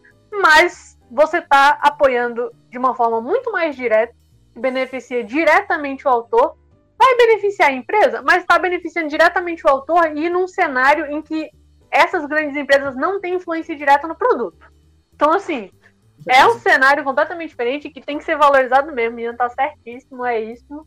E Arlindo é, é ótimo. Só, só é, é, muito legal assim ver essa discussão e como a gente a gente está mais é, usando o trocadilho do Ian acordado para esse lance do capitalismo. Mas o capitalismo está aí, né? Ele, ele o que a autora, a Darcy Lida Badger, fez foi usar as condições de possibilidade de uma grande empresa para fazer uhum. aquilo. Ela não chegou assim, olha, eu tenho a ideia de um Capitão América indígena, Marvel me contrata. Ela não fez esse pitch. A Marvel chegou com ela e disse, ó, a gente vai te contratar para tu desenvolver o que a gente já tem aqui dentro dessa série. E, e aí, assim, tem limites para isso, mas é uma condição de possibilidade. Eu estava vendo, meu irmão me mandou uma, uma propaganda de um cartão, desses cartões novos de bancos digitais, né? Que é um cartão é, left, left alguma coisa assim, que é um cartão de esquerda. E aí é o seu dinheiro, cartão de esquerda com seu dinheiro e tal. Aí ele só responde. Ridículo isso, já recebi vários. camarada, né? É, ele responde, camarada, vamos usar o nosso Pelo dinheiro para poupar de e tal. Aí... Então, essa cooptação do capitalismo para te dizer, olha, a gente, a gente vai fazer aqui alguma coisinha, mas é, entra dentro do esquema. E, e aí eu vejo assim, é, tem muito um limite da nossa, da nossa imaginação, né? Que uma das coisas que o capitalismo faz é matar a nossa imaginação. Aquela que a, a Lorena estava falando sobre o, o lance. A, a, gente vê, né, Ian, assim, os teus livros e tal, quanto mais é, se foi estudando, se aprofundando e vendo aquilo, mais camadas diferentes ela tem de, de, de expressão, de alteridade. Então, a, quando a, a Darcy Leidobed já foi falar para essa India Country Today, ela disse, olha, tem algumas coisas que eu vou responder no quadrinho, mas a minha intenção foi essa, foi aquela. Mas tem o um limite lá do que o capitalismo falou. É, só que eu acho, particularmente, que usar as condições de possibilidade que a gente tem para tentar dizer alguma coisa que contribua o mínimo possível com essa sociedade, é, conseguir invisibilizar menos a, a sociedade, né? Porque uma das coisas que ela falou, ela disse, olha, esse cara foi inspirado pelo Steve Rogers. Steve Rogers estava lá, não dá para assim eu, eu, começar um Capitão América sem a referência dele, a não ser que seja um universo alternativo, que não é esse caso. É, e, e, esse cara, então, pega o manto do Capitão América, que foi o que eu não gostei, mas eu não, não gostei só da estética, tá? É, eu vi que, assim, é baseado nos dançarinos Kikapu, de... É, é, eu só não gostei da escolha estética, mas eu acho assim a referência muito bonita. E, e, ela disse, então ele pegou essas cores, porque já vinha do, do personagem que ele estava se referenciando, é, o vermelho azul, como o Ian falou, né? Que identifica muito esse DNA estadunidense. E ele ele está mostrando que essas pessoas, os nativos americanos, ainda estão aqui. Eles não foram mortos completamente, como por exemplo o nosso o nosso excrementíssimo presidente fala que os indígenas estadunidenses foram todos assassinados, né? Agora, por que estão reclamando da gente aqui se eles mataram todos lá? Não mataram, tem muitas sociedades indígenas lá. É, é, então, é uma forma da autora pegar essa condição de possibilidade com todas as limitações que tem e desenvolver isso. Se o uniforme vai melhorar no futuro com, com escolhas estéticas, escolhas de cores, escolhas conceituais, eu acho muito bacana que a gente, como a Elita falou, assim, tenha a chance de ver isso acontecer. É mais legal do que não ter um personagem assim.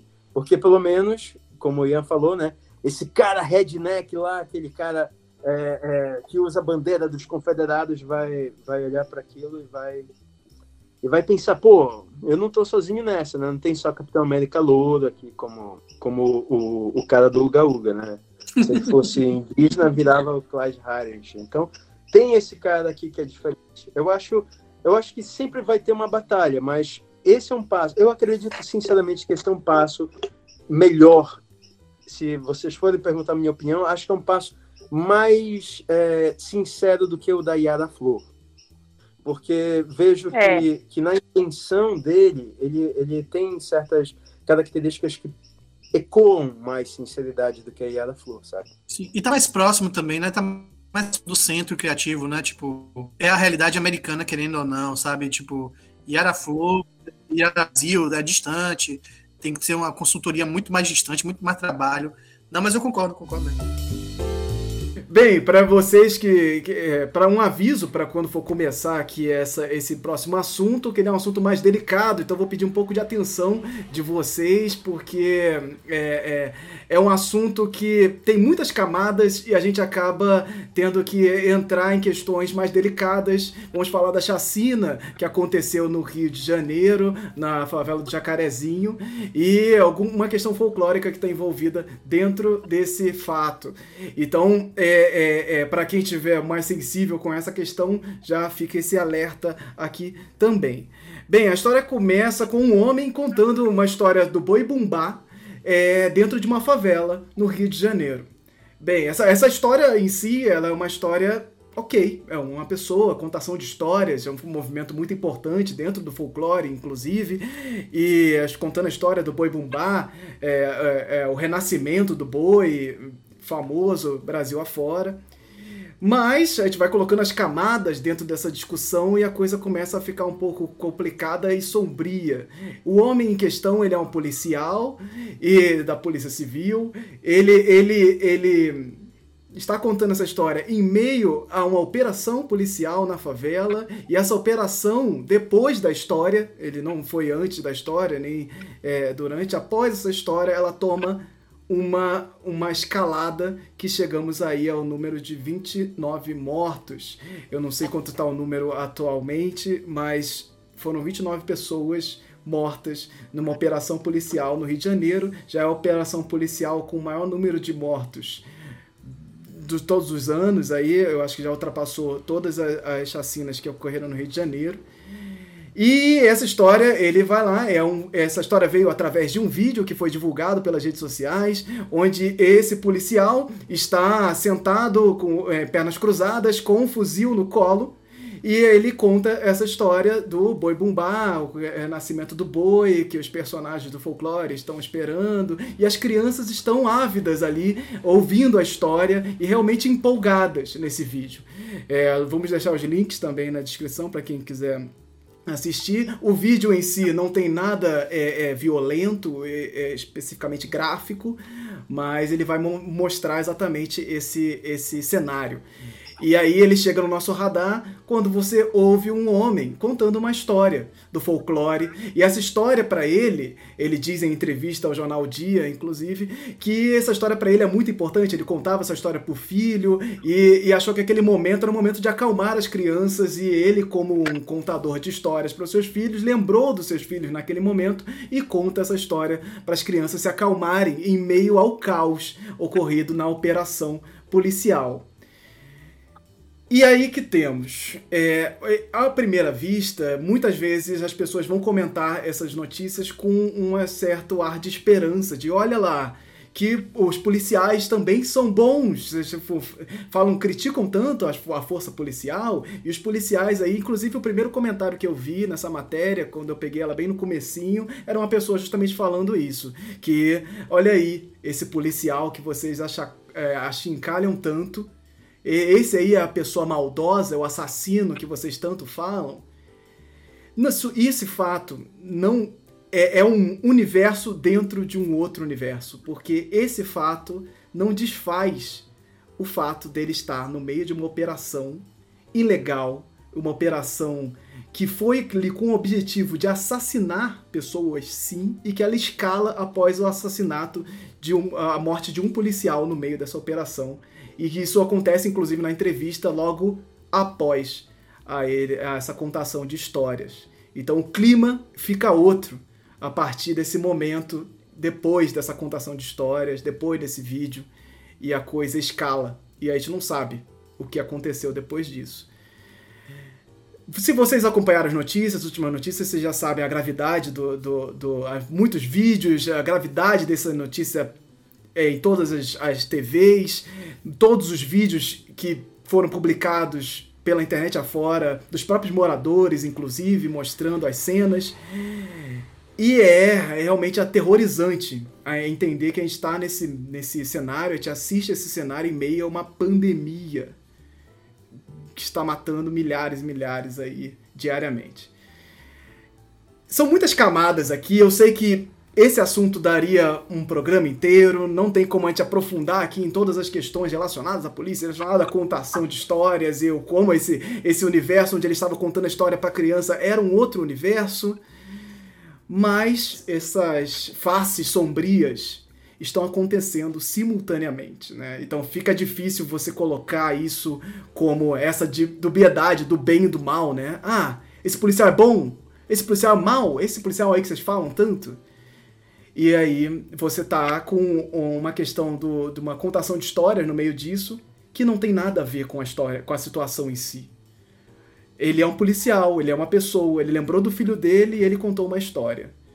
E no meio de uma operação onde ele sabia muito bem o que ele estava fazendo ali.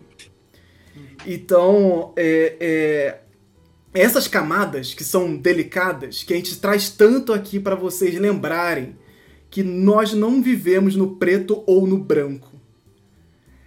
Existe muita coisa no meio do caminho disso, existe muita coisa para se discutir, e eu acho que vale muito a gente trazer isso aqui para esse nosso centro de discussão, que também fala de política, que também fala dessa, dessas questões e que atravessam aí, como a contação de história que atravessa, atravessa a cultura, atravessa as pessoas, isso vai para além de qualquer possibilidade. Isso, isso tem um valor sentimental muito forte. E, e é isso. E a gente está aí lidando com essas camadas diariamente. É o poder da história, né? É o poder da história.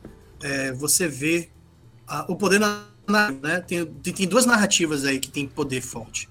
A narrativa em si do, do, do, do policial, né? Contando a história para as crianças, a história que ele conta e a história de um policial que conta história para criança enquanto está tendo um, um, uma, uma ação ilegal que termina na chacina. O, a história de um policial contando história no meio de uma chacina, ela tem muito peso e ela humaniza uma organização. E uma organização não pode ter esse lado humanizado mediante ações que aconteceram, porque aí fica mais difícil separar as linhas de uma conduta de uma organização e de uma. Porque aí fica parecendo que só eles são todos bonzinhos, ou eles, só, eles são tão humanos. Mas sim, beleza. O lado de uma, de uma atrocidade como essa existir. Sempre que a gente tem um genocídio, vai ter um, alguém cometendo esse genocídio. Né? é, a questão é, por essa narrativa, qual é o peso que ela tem mediante a ação que está ali acontecendo? A gente não pode cair nesse, ah, olha só, e ficar nisso, porque isso aí vira, vira muito fácil de corrente de WhatsApp. Olha só como. É, é, é, ah, eles ficam gritando, é, não ter mais polícia militar, alisar a polícia e tal. E viram uma narrativa, tipo, olha só como eles são humanos e tal. E não é sobre isso. O humano se não são robôs que estão lá, né? Então, enfim, eu acho que eu tava tentando deixar entender o que o Anderson estava falando, eu não sei se fui mais claro ou mais se eu confundi mais, mas enfim. Sim, é bem por aí, o poder das narrativas e a forma como, como essas histórias nos atravessam de várias maneiras, né? Não tem como. O, o fato dele é, é querer contar a história de, de folclore pro filho dele, lembrar disso na hora de contar a história para crianças dentro de uma no meio de uma operação isso é o poder da história, é o poder. Você, no vídeo as crianças estão encantadas, empolgadas, Sim. ouvindo, com atenção, no meio de um momento que para eles é em parte rotina e que é, é, a gente não sabe o que aconteceu depois dali, né? A gente não sabe o que aconteceu Sim. depois disso. E e é complicado. Tudo que a gente tem agora na, na TV, nas notícias, é exatamente essa chacina e esse, esse acontecimento todo. Então não dá para tirar. Aquele momento, ele é um momento. O momento que ele contou a história, lembrando do filho dele, para as crianças, para acalmá-las, ele é um momento. E ele é um momento genuíno. Ele é um momento de um, de um ser humano ali. Mas é um ser humano este que sim também, como a gente sempre fala aqui, ele pode ser um monstro, como várias histórias do folclore nos contam da, desse monstro interior, dessa história de alguém que aparentemente é uma pessoa é, super boa, super ok, bem com a sociedade e que pode cometer atrocidades desse tipo também. Anderson, é, tem, tem um movimento que eu acho muito interessante dos policiais antifascistas, né? E esses policiais, eles são eles são perseguidos assim dentro da própria corporação. Tem tem várias patentes diferentes, mas é, tem, tem um certo movimento assim de, olha, você você não está vestindo a camisa da, da... teve um um desses policiais que foi aposentado compulsoriamente com menos de 30 anos, porque um dos líderes, né, e, dos policiais antifascistas desse movimento em um estado. E eu estava vendo assim um, um, delegado falar sobre isso e ele dizer que a esquerda odiando o, o policial, ela meio que jogou o policial para a direita. Então o policial se encontrou numa direita reacionária porque ele era odiado dentro da esquerda. Esse lance de contar a história é uma forma muito bonita e simbólica da gente ver que ele estava se importando com aquela situação. Ele se importou com aquelas crianças, com quem estava com ele, e aí ele desprendeu um tempo e contou histórias. Isso, isso denota uma empatia. Mas o que a gente vê assim dentro de uma instituição como a polícia militar é que quem é quem entra como soldado que vai para essas operações entra por um outro caminho que nunca vai conseguir chegar a, a, a ser um oficial. O oficial que constrói a política de uma operação ser feita ou não. Então, se, se você entra né, lá por cima, como um oficial que vai determinar as políticas da instituição, você não vai para a rua. Então, é, é uma instituição que constrói pessoas diferentes. Aquela pessoa que tem a experiência da rua não é a mesma que tem a experiência do, do, do comando e vice-versa. E, e aí é mais fácil você desumanizar quando você vai para um caminho desse. Ah, o modelo de uma instituição como essa, assim, é um modelo muito de, de desumanização sempre, né? Você tem que obedecer o seu, seu superior a qualquer custo. Se você não bater continência, você é, pode ser preso, né?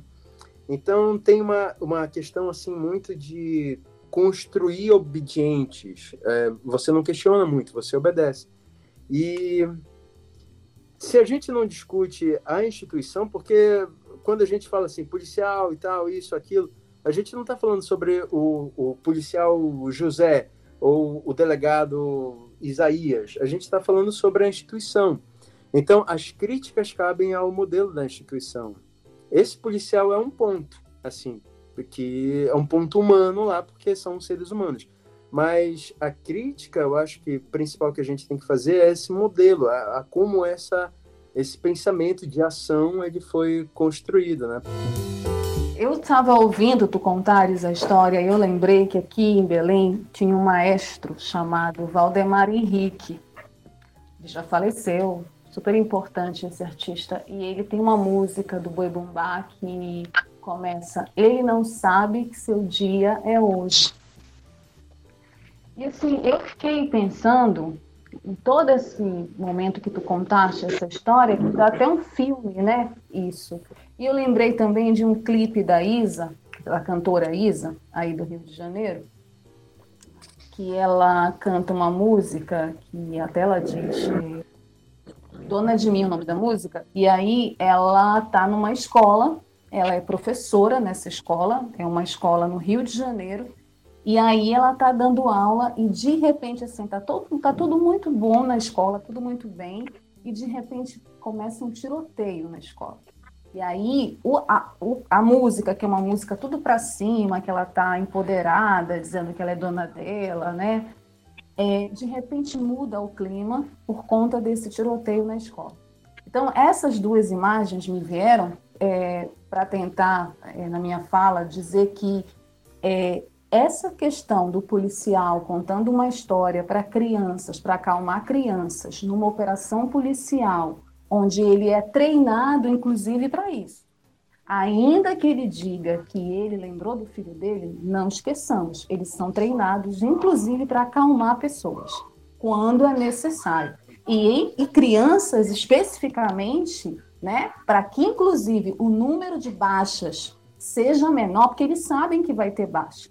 Quando eles chegaram no Jacarezinho, eles sabiam que ia ter baixa. Ele não conta a história só porque ele lembrou do filho. Ele pode ter lembrado. E aí, assim, não sou eu que vou dizer se ele não lembrou ou não. Mas o que eu estou dizendo é que, enquanto policial profissional, ele também é treinado para isso.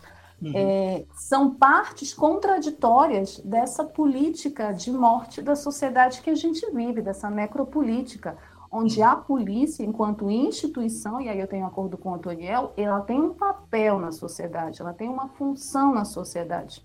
Né? E aí eu tenho total acordo, e é importante dizer que, como todas as profissões, existe gente legal e existe gente escrota.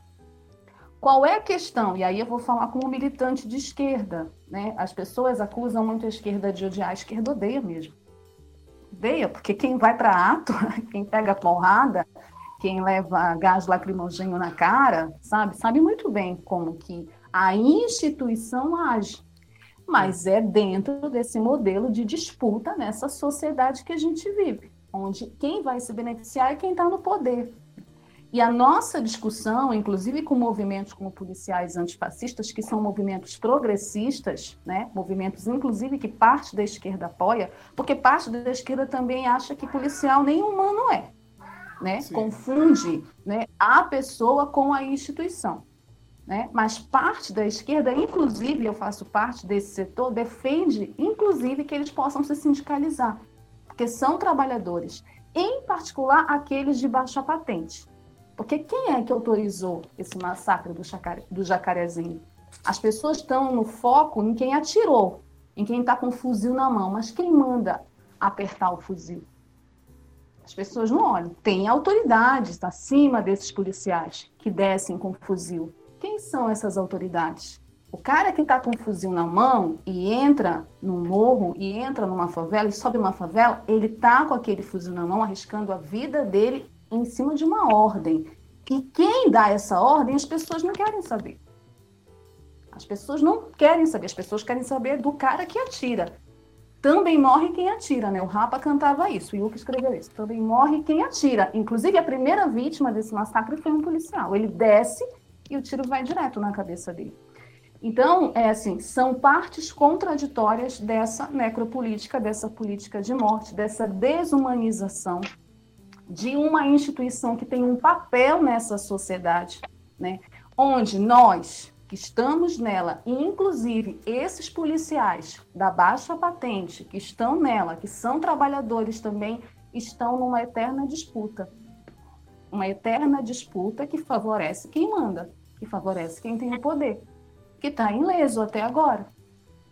Né? Que está ileso. Inclusive nos altos gabinetes, de e gravata, e ninguém vai lá mexer com eles. Então, assim, essa cena é uma cena que mostra toda a contradição da nossa sociedade, que mostra a dialética desse processo tão escroto e ao mesmo tempo é bonito, é, pode até parecer poético, mas também é cruel. Porque, olha, ele está acalmando crianças porque está tendo uma chacina do lado de fora. Então, sabe, é dialético, né, o que o Marx fala, são partes contraditórias de, um, de, um mesmo, de uma mesma cena. Né? É o bom e o mal, né, se a gente Exato. for pegar dentro de uma narrativa fílmica, né, numa narrativa de quadrinhos, é o bom e o mal ali juntos. Então, é isso que tu falas, Anderson. Não tem preto ou branco, porque nessas horas tudo se mistura. Né? Agora tem lados, e a gente tem que saber qual é o lado que a gente vai estar.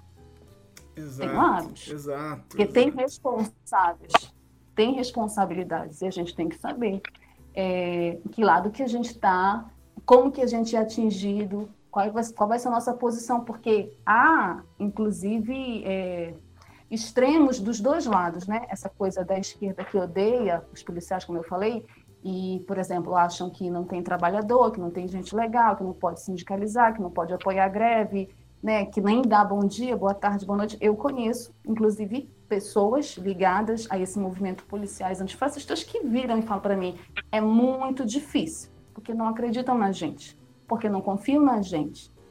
E assim, eu tenho um amigo que disse para mim, Wellington, eu chego lá e falo assim: você pode, por favor, mostrar sua identidade? A pessoa ri da minha cara, porque ela espera que a pessoa seja escrota com ela. Porque eles são treinados para isso. Então, quando você foge desse estereótipo, quando você foge do que é esperado pela sociedade, as pessoas tendem a ridicularizar, né? tendem a não acreditar, tendem a não confiar. Então, eu acho muito delicado mesmo, mas acho importante né, a gente observar isso. Ao mesmo tempo que parece bonito, é também um treinamento. É um treinamento para acalmar crianças durante uma chacina. E a gente tem que não, não tem que romantizar também ao ponto de esquecer isso. Exato, porque ele vem, ele vem trazendo na entrevista também essa própria defesa do folclore, de contar histórias do folclore para as crianças e como isso está sendo esquecido.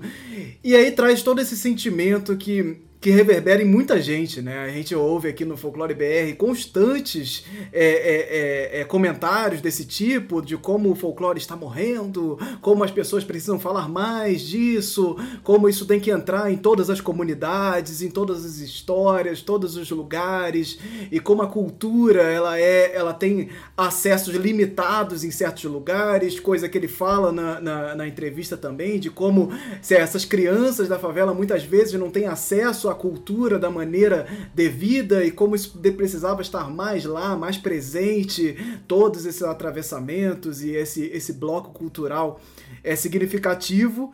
E certamente muitas dessas crianças não ouviram a história do Boi Bumbá, não conhecem. E, e ainda mais por estar esse, esse choque cultural também, o Boi Bumbá ele, ele não é tão do Rio de Janeiro, né, de ter uma, uma fama maior é, é, no Maranhão, é, é norte, nordeste e, e ele vai para outras regiões do Brasil também, mas de uma maneira mais fraca.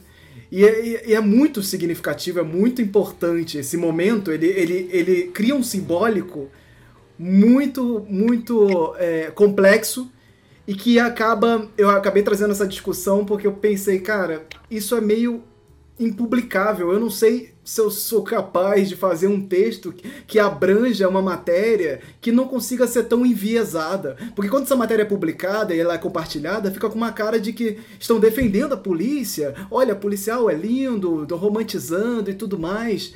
Olha, a cultura, policial levando a cultura para dentro da favela.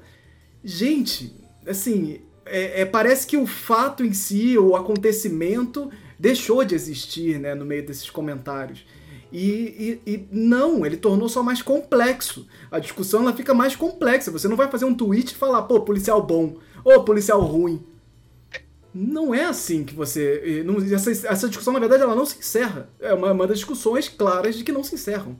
Ela tem que ser esmiuçada. A gente precisa colocar ela dentro do, da mesa e, e amplificar os nossos, nossas ideias e nossos sentimentos contra esses, esses temas. Vamos seguir aqui para nossas rapidinhas do Folclore BR. É, nós vamos começar aqui. Nossas rapidinhas elas são assuntos que é, em teoria, eles não dão um bloco completo, como a gente está discutindo aqui, mas às vezes a gente fica no bloco completo na rapidinha porque a gente não tem vergonha na cara. É isso aqui é o Folclore BR. Então, vamos aqui para nossa Vamos começar aqui com o Daniel Oliveira, que é um recém-premiado aí entre nós, e Camiabas, na, na cidade Amazônia, recebeu o prêmio de melhor série de animação no quinto encontro baiano de animação e games. Olha aí, o Daniel Oliveira, ele é o, um dos criadores aí das Icamiabas e do estúdio Iluminuras, e está aqui presente para falar, gente, parabéns, Otoniel, salva de palmas aí. Parabéns, meu rei. ah. é, é uma equipe inteira, né? Então só estou representando uma equipe maior, muita gente pensando. São, é, é, como a Lorena falou, né? É uma, é uma responsabilidade muito grande tal de fazer uma pesquisa e tentar fazer isso ser relevante, né? Para quem a gente quer atingir. A gente, a gente nunca vai querer com um produto cultural atingir todo mundo. Então, é, é, aquele lance que o Ian falou, assim, a gente vai deixar os confederados mais chateados, então é mais legal se a gente partir por um caminho. É, e, e o lance, assim, da, da, de poder participar de um festival, né? Todos os festivais estão online agora.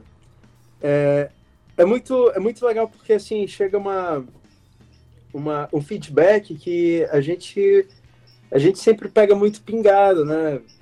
Ah, com interações nas redes sociais e tal. Então é bacana a gente ver que, que a intenção, né? A gente está soando alguma coisa que pareça ser relevante para quem está ouvindo. É, se, isso, se isso contribui, se isso vai se desdobrar para outras coisas, aí depende de muito da, de como a gente vai utilizar as condições de possibilidade e tal, mas eu quero muito, né?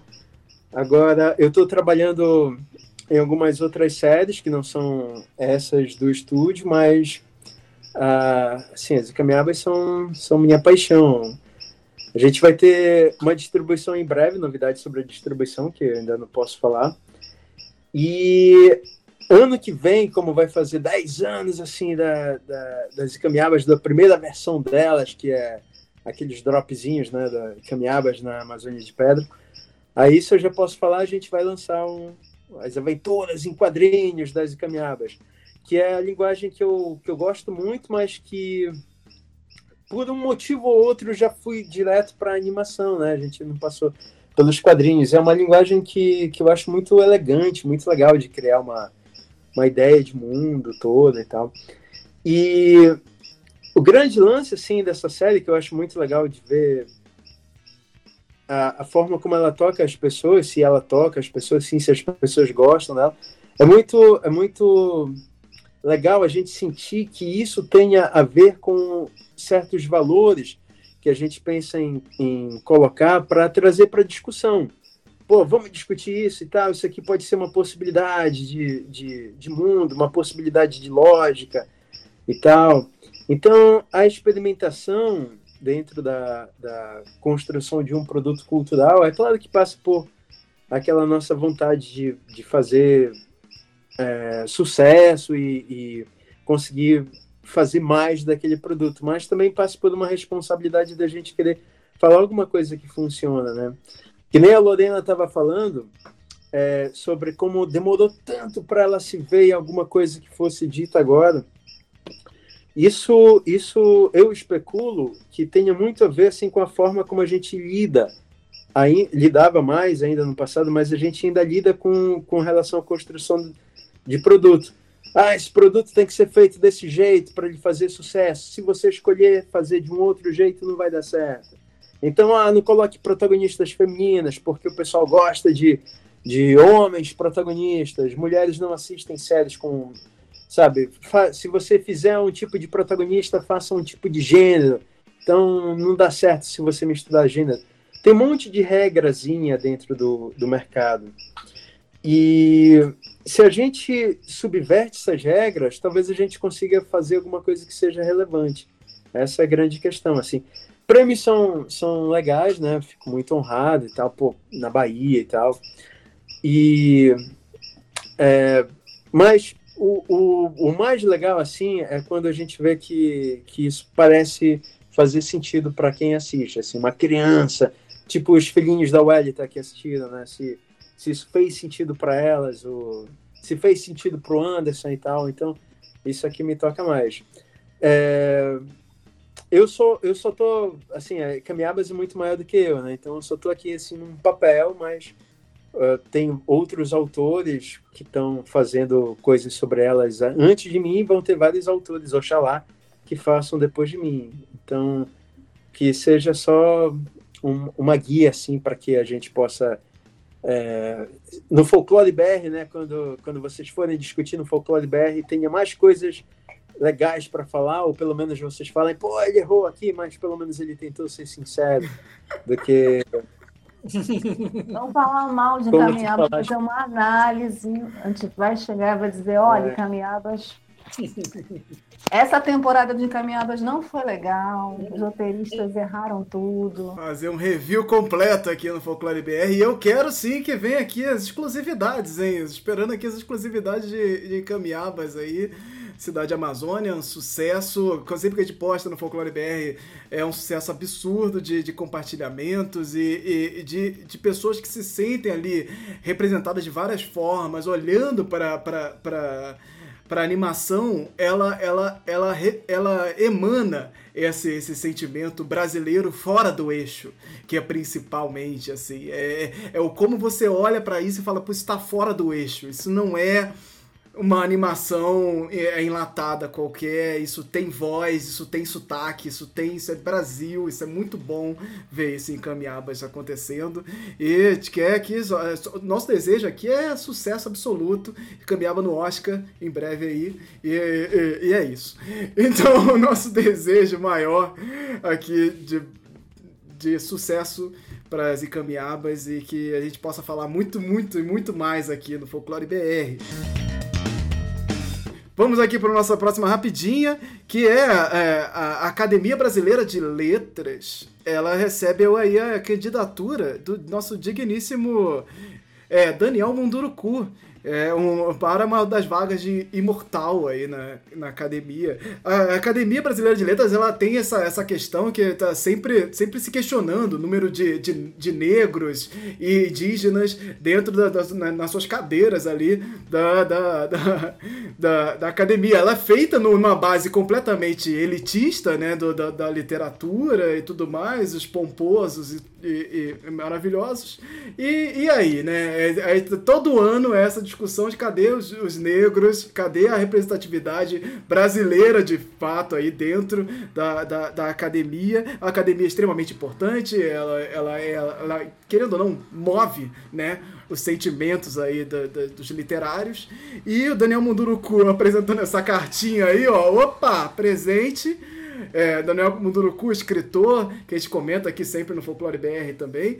E é, é, é um indígena que é, é dos mais cotados aí para tudo que é trabalho. Sempre que tem a, a Daniel Munduruku é chamado, alguma coisa assim, o universo todo se levanta e a gente está ali ouvindo as palavras de Daniel, que é, é uma pessoa de, é, muito gente fina, inclusive, de prazer de conhecer pessoalmente. É, então eu só quero tirar, vamos meu momentinho tirar onda um pouquinho, é que eu recebi essa notícia diretamente né, do próprio Daniel, me mandou uma mensagem pro WhatsApp. Eu falei, é, e fico super feliz, né? Mas, mas é isso mesmo. A, a, a, Academia Brasileira de Letras, ela, ela passou por um momento, até acho dois anos atrás, né? Todo mundo olhando para Conceição Evaristo, né, para ela lá no, no, no representante, e, e, aí deram uma rasteira na última hora e foi o maior bafafá, né, aonde, uma vez, esse poder normativo, né, de, de so, da sociedade, ela vem com ela abaixo, né, quando você acha que o, o mundo vai dar um, um sorrisinho, vem uma porradinha, mas é importante, é importante que tenha lá um, um, um como o Daniel Munduruku, porque, acima de tudo, assim, acima da. Porque, assim, competente, eu acho que você tem que ser competente. Gostar ou não é outros 500, né? Mas competente você tem que ser. É, competente e tal, mas o que eu acho mais bacana como ele lá é que ele é agregador. Ele é um cara que constrói pontes com todas as falas dele. Ele só faz construir ponte. Ele é um cara com a aura. Se você já teve a oportunidade de ver uma, uma apresentação oral do cara, ele tem alguma coisa ali. Tem algo que é além do, da, do físico. Tem, alguém, tem uma coisa ali que é de brilho, da aura, da, do espírito, que você for chamar.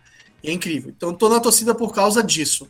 Pela pessoa que ele é. Muito mais, assim, escritor fantástico, tenho todos os livros dele aqui em casa, mas muito mais pela pessoa, muito mais pelo que ele pode representar. A humanidade de um artista. Para mim é sempre muito mais interessante do que a própria arte. Gamer, é, tem um tempo que a gente não fala aqui, não traz games aqui para o Folclore BR.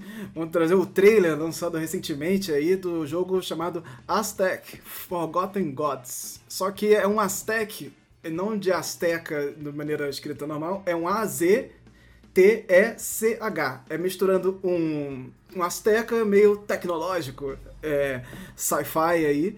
E a ideia do, do jogo é trazer uma, uma aventura de, de ação cyberstone, esse é um termo, é um termo novo aí para mim, é, que, que traz Aquile, uma, uma jovem é, que luta contra os colossais deuses esquecidos. Isso dentro de uma, uma, uma cidade inspirada no, no nos, nos povos astecas, e, e só que totalmente tecnológica. Então eles dão ali a entender no trailer que é como se talvez o, o, o eles não tivessem sido colonizados e a coisa tivesse ido para uma tecnologia mega futurística.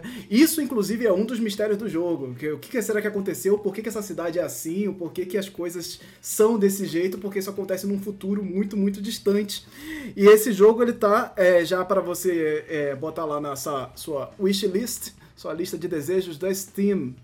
Então ele vai ser lançado aí futuramente para PC, é, Nintendo Switch, PlayStation e provavelmente para todas as plataformas aí é, de videogames. Então, mais um jogo Azteca chegando também. Isso é muito legal. Eu, eu vi outro dia é, arqueólogas mexicanas coment, tentando comentar um pouco do jogo. E eu acho que é muito né, essa pegada assim de, pô, você trazer esses jogos, mesmo que eles estejam totalmente pirados assim, você trazer esses jogos para a discussão de, de representar os povos, de pensar nos povos, de estudar, de jogar para criança, assim, de você falar, cara, olha aqui, dá atenção aqui porque tem mais coisa para você descobrir. E o Aztec vem, vem aí um pouco nessa pegada também. Então fiquem, fiquem atentos, fiquem de olho, porque provavelmente iremos comentar aqui novamente quando a gente for lançar. E quando finalmente a gente conseguir fazer um gameplay aqui no Folklore BR, que estão me enrolando aí também bastante tempo.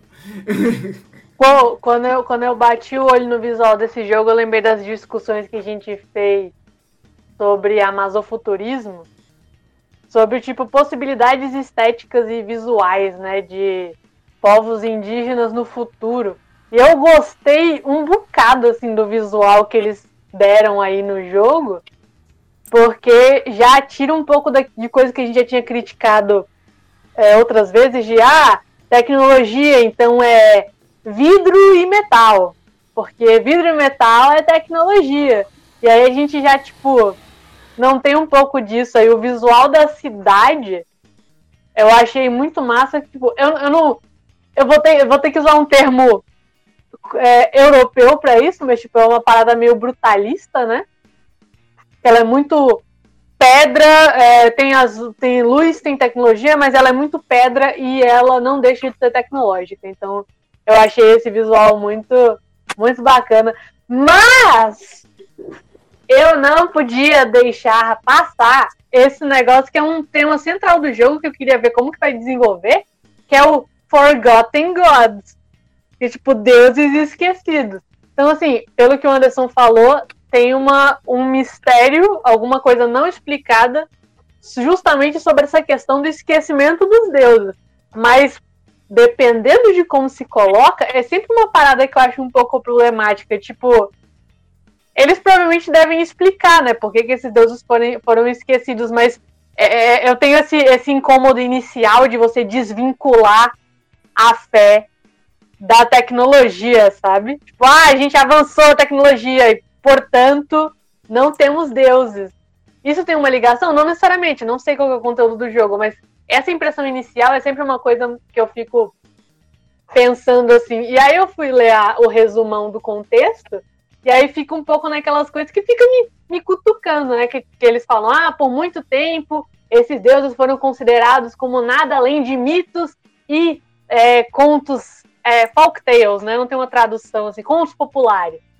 É, remanescentes de um passado distante, não sei o que, pá. Eu fico tipo, ah, velho, que preguiça. Por que, que, eles não podem só, tipo, tá aí desde sempre? Por que, que tem que desvincular essas coisas porque você avançou? E não sei. Eu, eles podem resolver isso, mas é, é, o tipo de coisa que eu fico meio. Ah, eu acho que é uma questão mais mercadológica, no sentido de que é, cai muito nessa questão, e não estou dizendo que é certo, estou dizendo que eu estou tentando entender, né? Que é do exótico. O desconhecido é sempre estar aí pelo esse lado do, do exótico, né? Esquecido, lendas que, que você conhece. Então, acho que. E, e também tentar pegar um pouco, capitalizar um pouco no, no poder que eles têm, né? Se você parar para pensar os jogos que, que, que fizeram muito sucesso ultimamente, assim, não, tô dizendo que eles todos fizeram, mas é, God of War, você tem aí Assassin's Creed, quase todos estão brincando com, com, com, sim, com deuses sim. de alguma forma. Você tem Phoenix Rising, você tem Hades. Então, conversar com deuses parece ser uma coisa muito do, de, de da mídia jogo tá alta, assim, não sei dizer se é uma uhum. altante, e a mídia trabalha isso, né? Essa questão dos deuses esquecidos, ela é parte da, do marketing. O marketing trabalha deuses esquecidos o tempo todo. E isso aqui pra gente, o, é, essa questão do, dos mitos são reais, o folclore é real, grita. Mas para uma parte das pessoas isso não é um problema, né? Isso não é, é, é uma coisa que fere tanto, porque é, é, é algo natural do marketing mesmo. Os mitos são reais, as lendas são verdade. Imagina se as lendas fossem realidade realidade.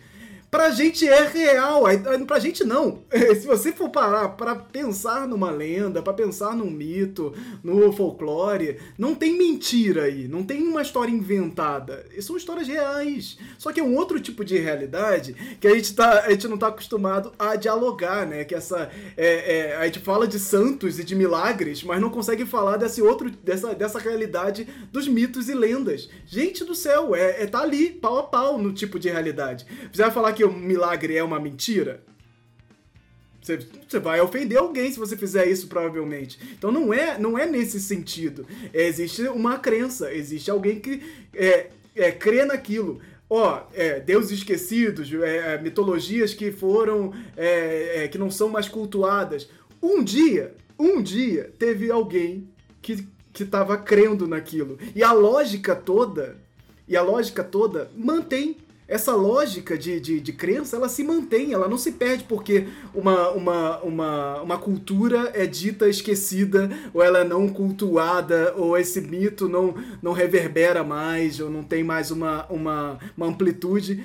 A, a cultura, a, a, lógica dessa, dessa, dessa crença, ela continua, ela atravessa os tempos, ela não vai, ela não vai é, é, ser, ser, se voltar para essa. Ah, agora que não creem mais, então tudo que foi feito de, naqueles tempos é mentira. As pessoas acreditavam em coisas que não que não importa. Não é isso, né, cara? Quando você vai parar para pensar no ponto de vista histórico, as pessoas creem naquilo. Estavam ali crendo mesmo. Isso fazia parte desse, dessa rotina na sociedade. Gente, é, é, é, parece fácil. Eu não sei, eu falo isso, parece que é muito fácil, mas eu entendo que tem muita gente que olha isso e fala, não, Ué, então é mentira, pô. Mas tem, tem um ponto também que eu acho interessante a gente ver, porque a questão do Aztec, ele vai tocar em outra questão polêmica que a gente já falou muito aqui há muito tempo, que é a diferenciação de folclore e mitologia, né? Quando a gente vai entrar na questão mitológica, quando a gente vai entrar no, no, no Aztec, a gente tá falando de deuses. A gente tá falando de fé, a gente tá falando de religião especificamente. Então, isso fica ainda pior, essa questão do esquecimento e da questão do não real, porque é uma coisa que é mais delicada. A gente sabe que tem que tem uma estrutura mais complexa e uma estrutura melhor estabelecida, né, geralmente. O, as questões do folclore elas vão estar muito mais livres, elas vão ter uma é, é, possibilidade maior de liberdade dentro da oralidade, né, da, da questão do, de como que as pessoas vão passar isso, mas as religiões elas vão ter é, é uma série de, de, diretrizes que vão definir ali as coisas. Não é engessado, né? Elas também mudam com o tempo, mas elas são um pouquinho é, é, mais definidas, né? E aí, quando você cria um contexto em que eles não foram colonizados, por que, que eles esqueceram? Porque eu entenderia, exato, tipo, exato. ah, eles foram colonizados, teve toda uma questão do etnocídio, beleza, faz todo sentido, tá sendo rolado, rolando resgate aqui. Mas tá, não rolou esse negócio, eles avançaram sozinhos. Por que, que esses deuses foram esquecidos? Eu espero que o jogo, o jogo traga alguma coisa interessante nesse sentido, mas assim, é uma coisa assim pra gente sempre ficar atento. E eu, eu fico batendo nessa tecla porque é muito comum a gente fazer isso e a gente faz isso porque a gente está trabalhando pelo olhar externo, né? Então é muito, é muito comum as pessoas virem para mim. Eu lembro de um caso muito emblemático que a pessoa veio para mim pedir dicas, né, de bibliografia ou de coisas assim, porque ela tinha um projeto de quadrinho em que ela ia falar sobre os deuses indígenas que estavam voltando porque eles tinham sido esquecidos. E eu fiquei tipo, quem esqueceu? Você? Você não é indígena. Isso nunca fez parte da sua vida. Então você não pode ter esquecido isso. Em contrapartida, tem pessoas que estão vivendo neste exato momento que estão com São pessoas que vivem aquele, aquele aquela cultura que vivem aquela fé, vivem aquela espiritualidade, que está ali com elas. Elas estão vivendo aquilo agora. Você não está vivendo porque nunca fez parte da sua vida. Exato, então não tem como você esquecer. pois é. E aí é, é, o tipo de coisa que eu, assim, eu tô puxando a partir do jogo porque a gente não tem o material. Eu espero que ele trabalhe isso bem, mas é um tipo de coisa que me deixa é, é, com essa pulga atrás da orelha porque é muito comum esse cenário.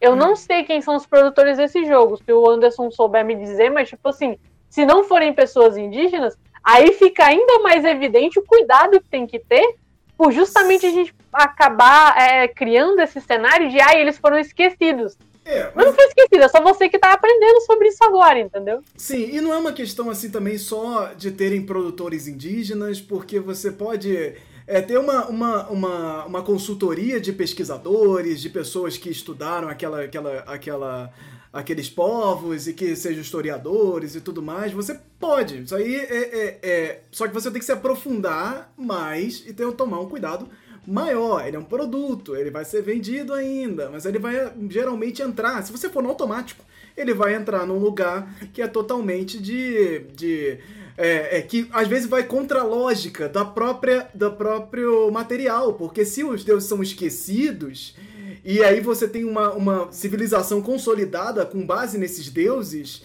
fica muito complicado de você tornar eles esquecidos. Essa narrativa ela se confunde, ela se embanana toda dentro da própria, da própria história. Então você falar que eles são esquecidos e que é, eles são físicos, por exemplo, quando você torna os deuses uma, uma, uma criatura física e aí eles são esquecidos? Como eles são esquecidos, meu Deus? Eles são... Ainda mais daquele tamanho. Você viu o tamanho dos bichos no trailer? Pelo amor de Deus, os caras vão estar tá fazendo Cooper, você vai ver, entendeu? Então, assim, eles podem desaparecer, pode acontecer alguma coisa dentro da narrativa e a gente espera sempre, né? A gente espera que eles tratem isso de uma maneira que consiga pegar esses furos, porque geralmente vai para um negócio do tipo, eles foram esquecidos, então, é, meu, só que aí esquecidos por quem? A tecnologia, ela geralmente nesses, nessas ideias, elas é, passam por cima das crenças.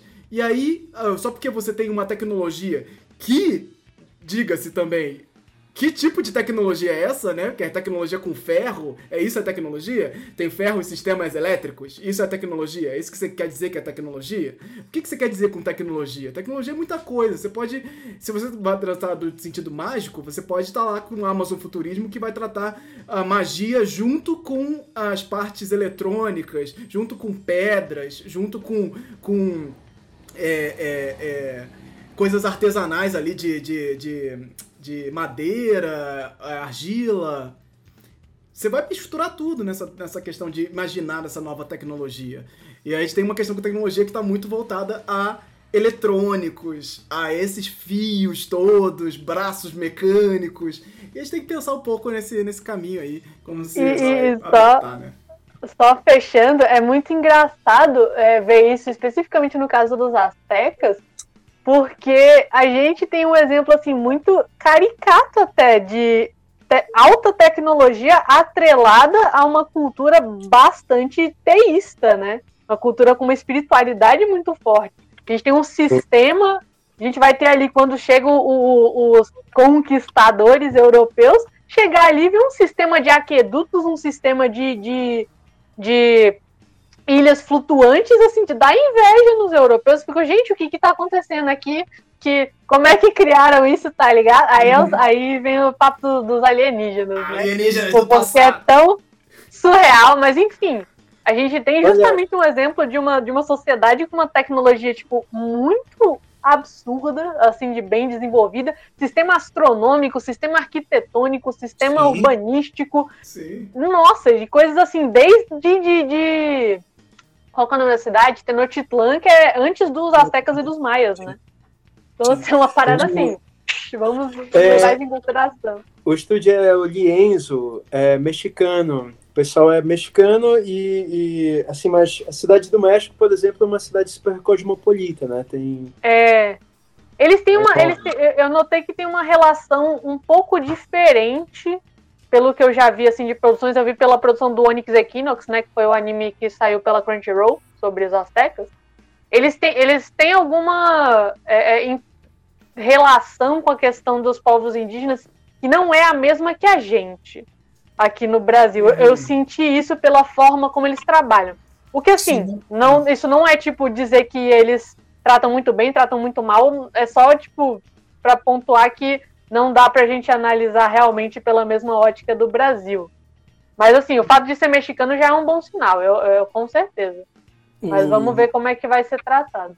Sobre tecnologia, isso que o Anderson levanta é muito que a gente não pode esquecer que tecnologia é qualquer coisa que o homem faça para, para, seu, para seu próprio benefício, né? Então, rede é tecnologia, gente, e, e rede é uma coisa fantástica. É, e se não me engano, eu, nas minhas pesquisas, eu estou tentando me lembrar aqui, mas eu tenho quase certeza de que, que o que eu vou falar é certo. É, eu estava vendo um, um, documentário sobre, sobre Machu Picchu e os arquitetos atuais tentando entender como eles construíram Machu e os caras não sabem dizer como é. Eles têm teorias sobre como é, mas eles não conseguem. Então, é uma tecnologia que se perdeu, né? E não está no mundo atual para o homem branco né, que vai estar tá no documentário.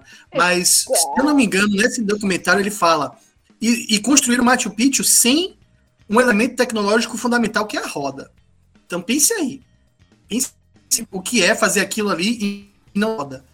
Cara, então... tem, tem. Você me lembrou um exemplo muito caricato também no Peru, que eu digo, eu vou falar aqui mais a título de curiosidade, porque é muito, é muito, é muito engraçado, cara. Esse processo de colonização, né, que rolou no, no rolou na América Latina, rolou lá no Peru também, e um dos métodos dos colonizadores era tipo construir os templos deles em cima dos templos dos incas, né? E aí eles foram construir uma igreja num templo que o nome que chamam é Templo do Sol, que é um nome meio vago, eu não lembro em que cidade que é. Mas enfim, eles construíram esse, essa igreja no local onde era o Templo do Sol e ficou só algumas estruturas que sobraram da construção original, né? Até hoje, quando tem tremor de terra lá, eles têm que correr para reestruturar a igreja europeia e a estrutura inca não tem nenhum problema até hoje. O que sobrou não tem dano nenhum com os tremores de terra, nada. E fica, fica o grande exemplo da tentativa de colocar ali como superiores e não conseguem manter uma estrutura de pé sem um terremotinho, enquanto o resto tá ali tranquilão. Eu acho ótimo. Esse exemplo é maravilhoso. Em questão de tecnologia, eu acho um exemplo muito claro É. de como funciona isso. Então é isso, gente. Fiquem de olho aí. Sempre, sempre que a gente tá, tá buscando esses novos jogos e filmes, a gente tá, de- tá atento aqui ao que que essa galera tá pensando. Sempre torcendo, claro, que, você, que se dê uma boa justificativa. E a gente tá aí esperando a Stack Forgotten Gods aparecer pra nos abrilhantar aí e nos surpreender. Que agora o negócio é isso. Vem surpreender a gente. Agora, o, o pé atrás já tá lá. Mas vamos lá. Próximo assunto aqui, último rapidinho de hoje, vamos falar da, do edital Uma Odisseia Sertão Punk, que tá rolando agora, que vai até o dia 15 de julho, onde você pode enviar contos é, relacionados ao estilo Sertão Punk, né, que é uma coisa assim, é, é, que a gente tem muito o que falar ainda é, sobre essa relação futurista, se é futurista, se não é. E ele foi criado pelo Alan de Sá, a- o Alex Silva e a Gabriele Diniz, e agora eles estão com um, um edital onde vão escolher nove contos para fazer um livro, uma antologia, e esses nove contos precisarão pertencer à região Nordeste. Então, todos, todos que vão se inscrever, atenção, alô, alô, região Nordeste, você, escritor, por favor, compareça aí a, a uma Odisseia, uma Odisseia Sertão Punk, que é, é, está aí sendo é, levado pela Corvus Editora, e junto dessa galera do que criou o Sertão Punk, que é um movimento, né? Então, que a gente já, trouxe aqui também no Somando Visões, é, vale, vale é, é, buscar aqui na, na nossa playlist, que é, foi falar de Sertão Punk e Amazon Futurismo, foi bem legal um papo com a Gabriele Diniz, e foi bem bacana. Então, é, são vão ser todos autores do Nordeste, então isso causa aquela, aquela coisa que a gente falou aqui no começo da live também, né? Que é um movimento que acaba sendo meio específico, né? Porque não tem internet, a gente tem dificuldade de chegar nesse, nesse conteúdo. Então, se você está ouvindo isso aqui agora, busque aí uma Odisseia Sertão Punk e compartilhe. Compartilhe urgentemente, porque se precisa chegar em todas as pessoas do Nordeste que escrevam e que estejam interessados em botar seu conto dentro de uma obra dessa.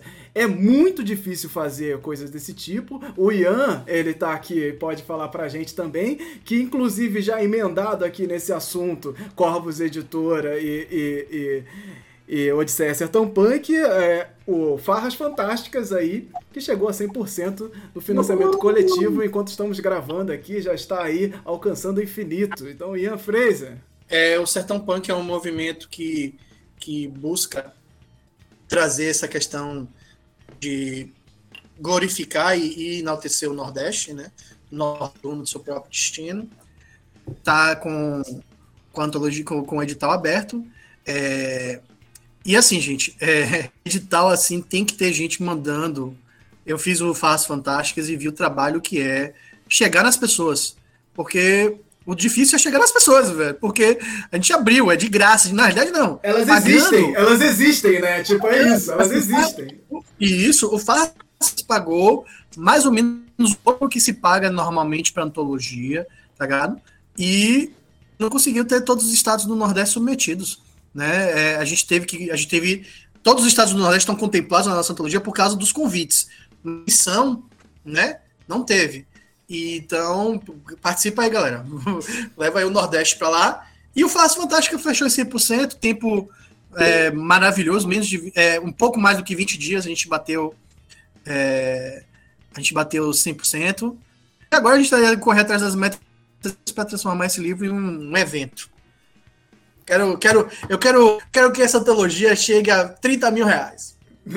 Tá difícil, tá difícil, mas eu quero. Eu quero 30 mil reais. Farras Fantásticas vai até o dia 19 de junho, então você pode apoiar o projeto, vai lá conhecer no Catarse. E, e- porque precisamos de mais projetos assim, precisamos que projetos assim tenham visibilidade para mostrar também o quão difícil é fazer. Não é só falar, ah, por que não chamam é, é, é, escritores nordestinos para se representarem? Oh, meu Deus, por que, que não tem um de cada estado? Seria tão fácil fazer isso? É, bem, é, não é tão fácil assim, gente, calma.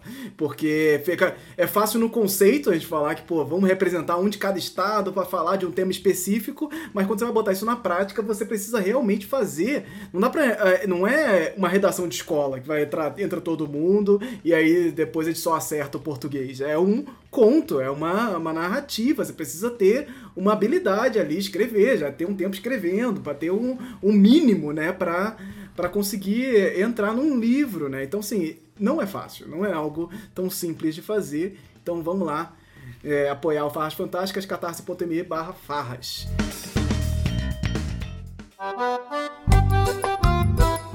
Entrando aqui no nosso bloco de indicações do Hora Folk 11, nós vamos aqui para cada um, de cada um vai indicar alguma coisa relacionada à cultura, relacionada aos assuntos de hoje, ou alguma dica que quer deixar aí para consumir de filme, de livro, de, de, de quadrinhos, cinema, o que vocês tiverem em mente aí, que vocês acham, eventos também, tem vários eventos acontecendo aí. E eu vou começar com os nossos convidados aqui, Welita, por favor, diga pra gente aí, e já pode deixar também seus, seus contatos, é, seus projetos e tudo mais. Bom, primeiro eu quero agradecer o convite mais uma vez, foi uma honra estar aqui com vocês. Sou fã da página, fã das lives, muito legal estar aqui. É, gente, eu vou cair a qualquer momento. Essa bateria do celular aqui, eu estou no celular, tá para descarregar. Então, deixa eu falar rapidinho. É, entre várias coisas que eu faço, eu faço parte de um coletivo de artistas socialistas, o CAIS, que tem um site e um blog, é, blogdocais.com.br. Nós estamos aceitando artigos sobre arte de uma forma geral. Olha aí, Folclore BR, vocês que estão aí, o Toniel Oliveira. É, a gente já finalizou um período de inscrições de artigos e vai abrir um outro que vai até 7 de junho. Artigos de artes no geral, quadrinhos, literatura, cinema, artes plásticas, é, análises acadêmicas, enfim. É, e a gente faz é, todos os meses um sarau, né, de poesia. Então, a gente fez mês passado e agora em junho acho que vai ter outros, vai ter provavelmente mais um. Então, eu quero convidar vocês a conhecerem o blog do CAIS. Lá tem artigos super bacanas sobre arte de uma forma geral, com pensamento político, porque a arte também é política, não é só entretenimento. É, é isso, me achem nas redes sociais, o Wellington Macedo, estou no Facebook, no Instagram, que já está bom demais, porque eu não tenho paciência para as redes sociais, elas já ocupam muito o meu tempo. Ah, eu estava esquecendo, gente. Oi. Assistam Cinema Livre na Web Rádio Censura Livre, toda sexta-feira, 19 horas, pela Web Rádio Censura Livre análises de cinema dos mais variados, não falamos só de Hollywood.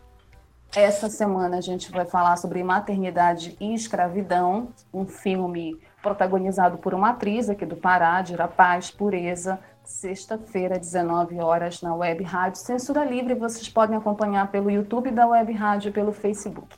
Agora eu dei recado. Obrigada, gente. Obrigada mais uma vez. Adorei. Perfeito, o Elita voltará. Fica aqui essa, essa. Tipo, termina o filme da Marvel, sabe? Aí fica lá, ó. O Elita voltará. Esse aqui que fica no, no, no final aqui do nossa live de hoje. O Elita voltará. E estará aqui com a gente com certeza em mais alguma edição das nossas lives, podcast aqui do Folclore BR. Ô Toniel, muitíssimo obrigado pela sua presença. Ah, sempre muito legal conversar com vocês, é muito legal ver a discussão, né? Quando quando eu estou só assistindo ou ouvindo, é bacana participar. É, sobre as indicações, eu ia falar do cinema livre da Waita, que eu acho que é muito legal essa discussão decolonial do cinema, tal, é uma coisa que é necessária. É, o, surgindo também esse livro bacana da Parágrafo Editora, que é uma editora do Norte, né, o Inominável, Aí, o Inominável é uma coletânea sobre, sobre autores brasileiros né, que, que usaram o universo fantástico do H.P. Lovecraft. Aí eu fui convidado para ilustrar, mas é muito legal, assim, como leitor ler né, esses, esses livros que tem uma pegada brasileira. E é muito legal, assim, a gente está falando sobre matéria ainda, né, coisa palpável, livro e tal. E é muito bacana o, o, cheiro assim de livro impresso. Então, o livro é muito cheiroso também. Você tem uma, o tipo de propaganda É que a gente muito pode fazer cheiroso no esse livro. Cheirei pra caramba ele. Ele é muito cheiroso mesmo. Adoro cheirar livro. Uma experiência multissensorial. E o, o editor, né, tava, tava falando é, comigo que o Giroto que o livro é ainda o único espaço de entretenimento que você tem que tu não tem propaganda pelo meio. É, assim, é um dos únicos que tu tens, assim, tu pode ler o livro inteiro sem propagandas pelo meio dele. Isso é uma, é uma grande vantagem. É, Alguém falou, alguém vai- falou no, no, no Twitter, não dá ideia. Não dá ideia, porque senão botam. É, né, o, o capitalismo tá aí para isso, né? Espero que não. Já pensou? É, né? Pensou. E, ademais, assim, é, eu, eu, eu acho muito legal que vocês leiam quadrinhos, leem quadrinhos é sempre muito bacana, e a animação, que, assim, as Icamiabas é uma, é uma referência que fica, né? Em breve vou conseguir falar para vocês onde vai ter essa, essa distribuição nacional, que agora, até agora a gente só participou de festival de distribuições pequenas, mas em breve a gente tem novidades. Obrigado, gente. É, Ian Fraser. Eu, eu procurei livro, mas eu não achei. Eu queria indicar um livro que, na realidade, ele não. Ele, ele não, não- Você não vai achar ele para comprar. Você vai achar no. para olhar na internet, mas eu acho interessante, mas eu não achei. Que é o meu livro de Caribé, que são ilustrações de Caribé do Candomblé. Mas não, não estou achando. Ele estava aqui na minha sala. Mas aí eu achei, enquanto estava procurando esse aqui, eu não sei se já indiquei aqui, mas achei lindíssimo, que é o Grande Sertão Veredas, é, ilustrado né, pelo Guazelli e o, a arte do Rodrigo Rosa. Gente, é, é uma lindeza.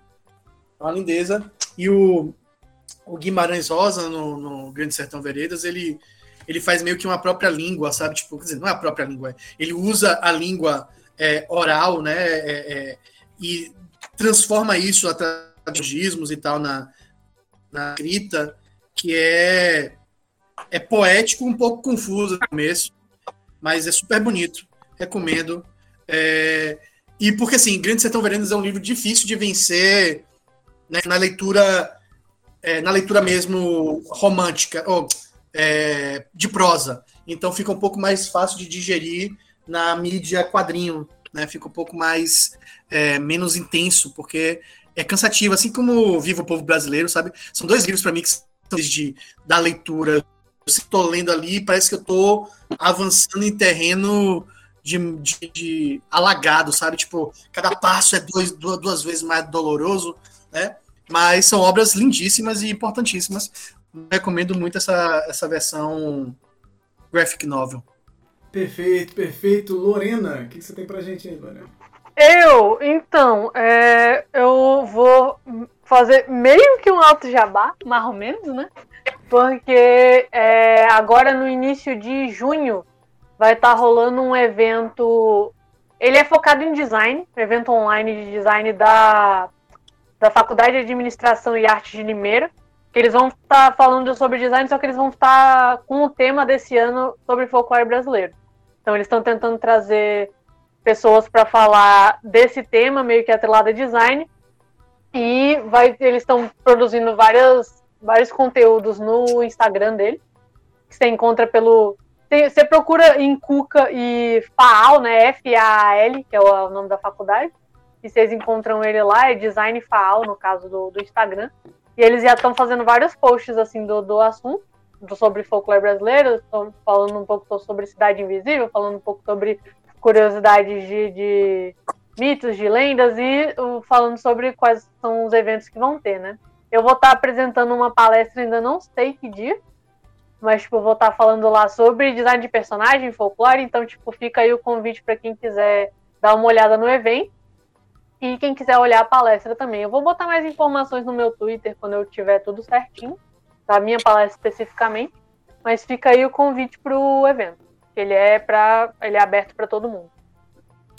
Perfeito, perfeito. A minha indicação aqui, ela vai ser também. Também eu descobri que tem envolvimento do Toniel Oliveira no meio, que é um conto em chita, que é um, uma- um- um curta-metragem é, animado que, que, que vai contar meio que a origem do universo é, com desenhos de chita, né? Do, do, tecido de chita, né? Que é aquelas coisas florais e tal, super característicos.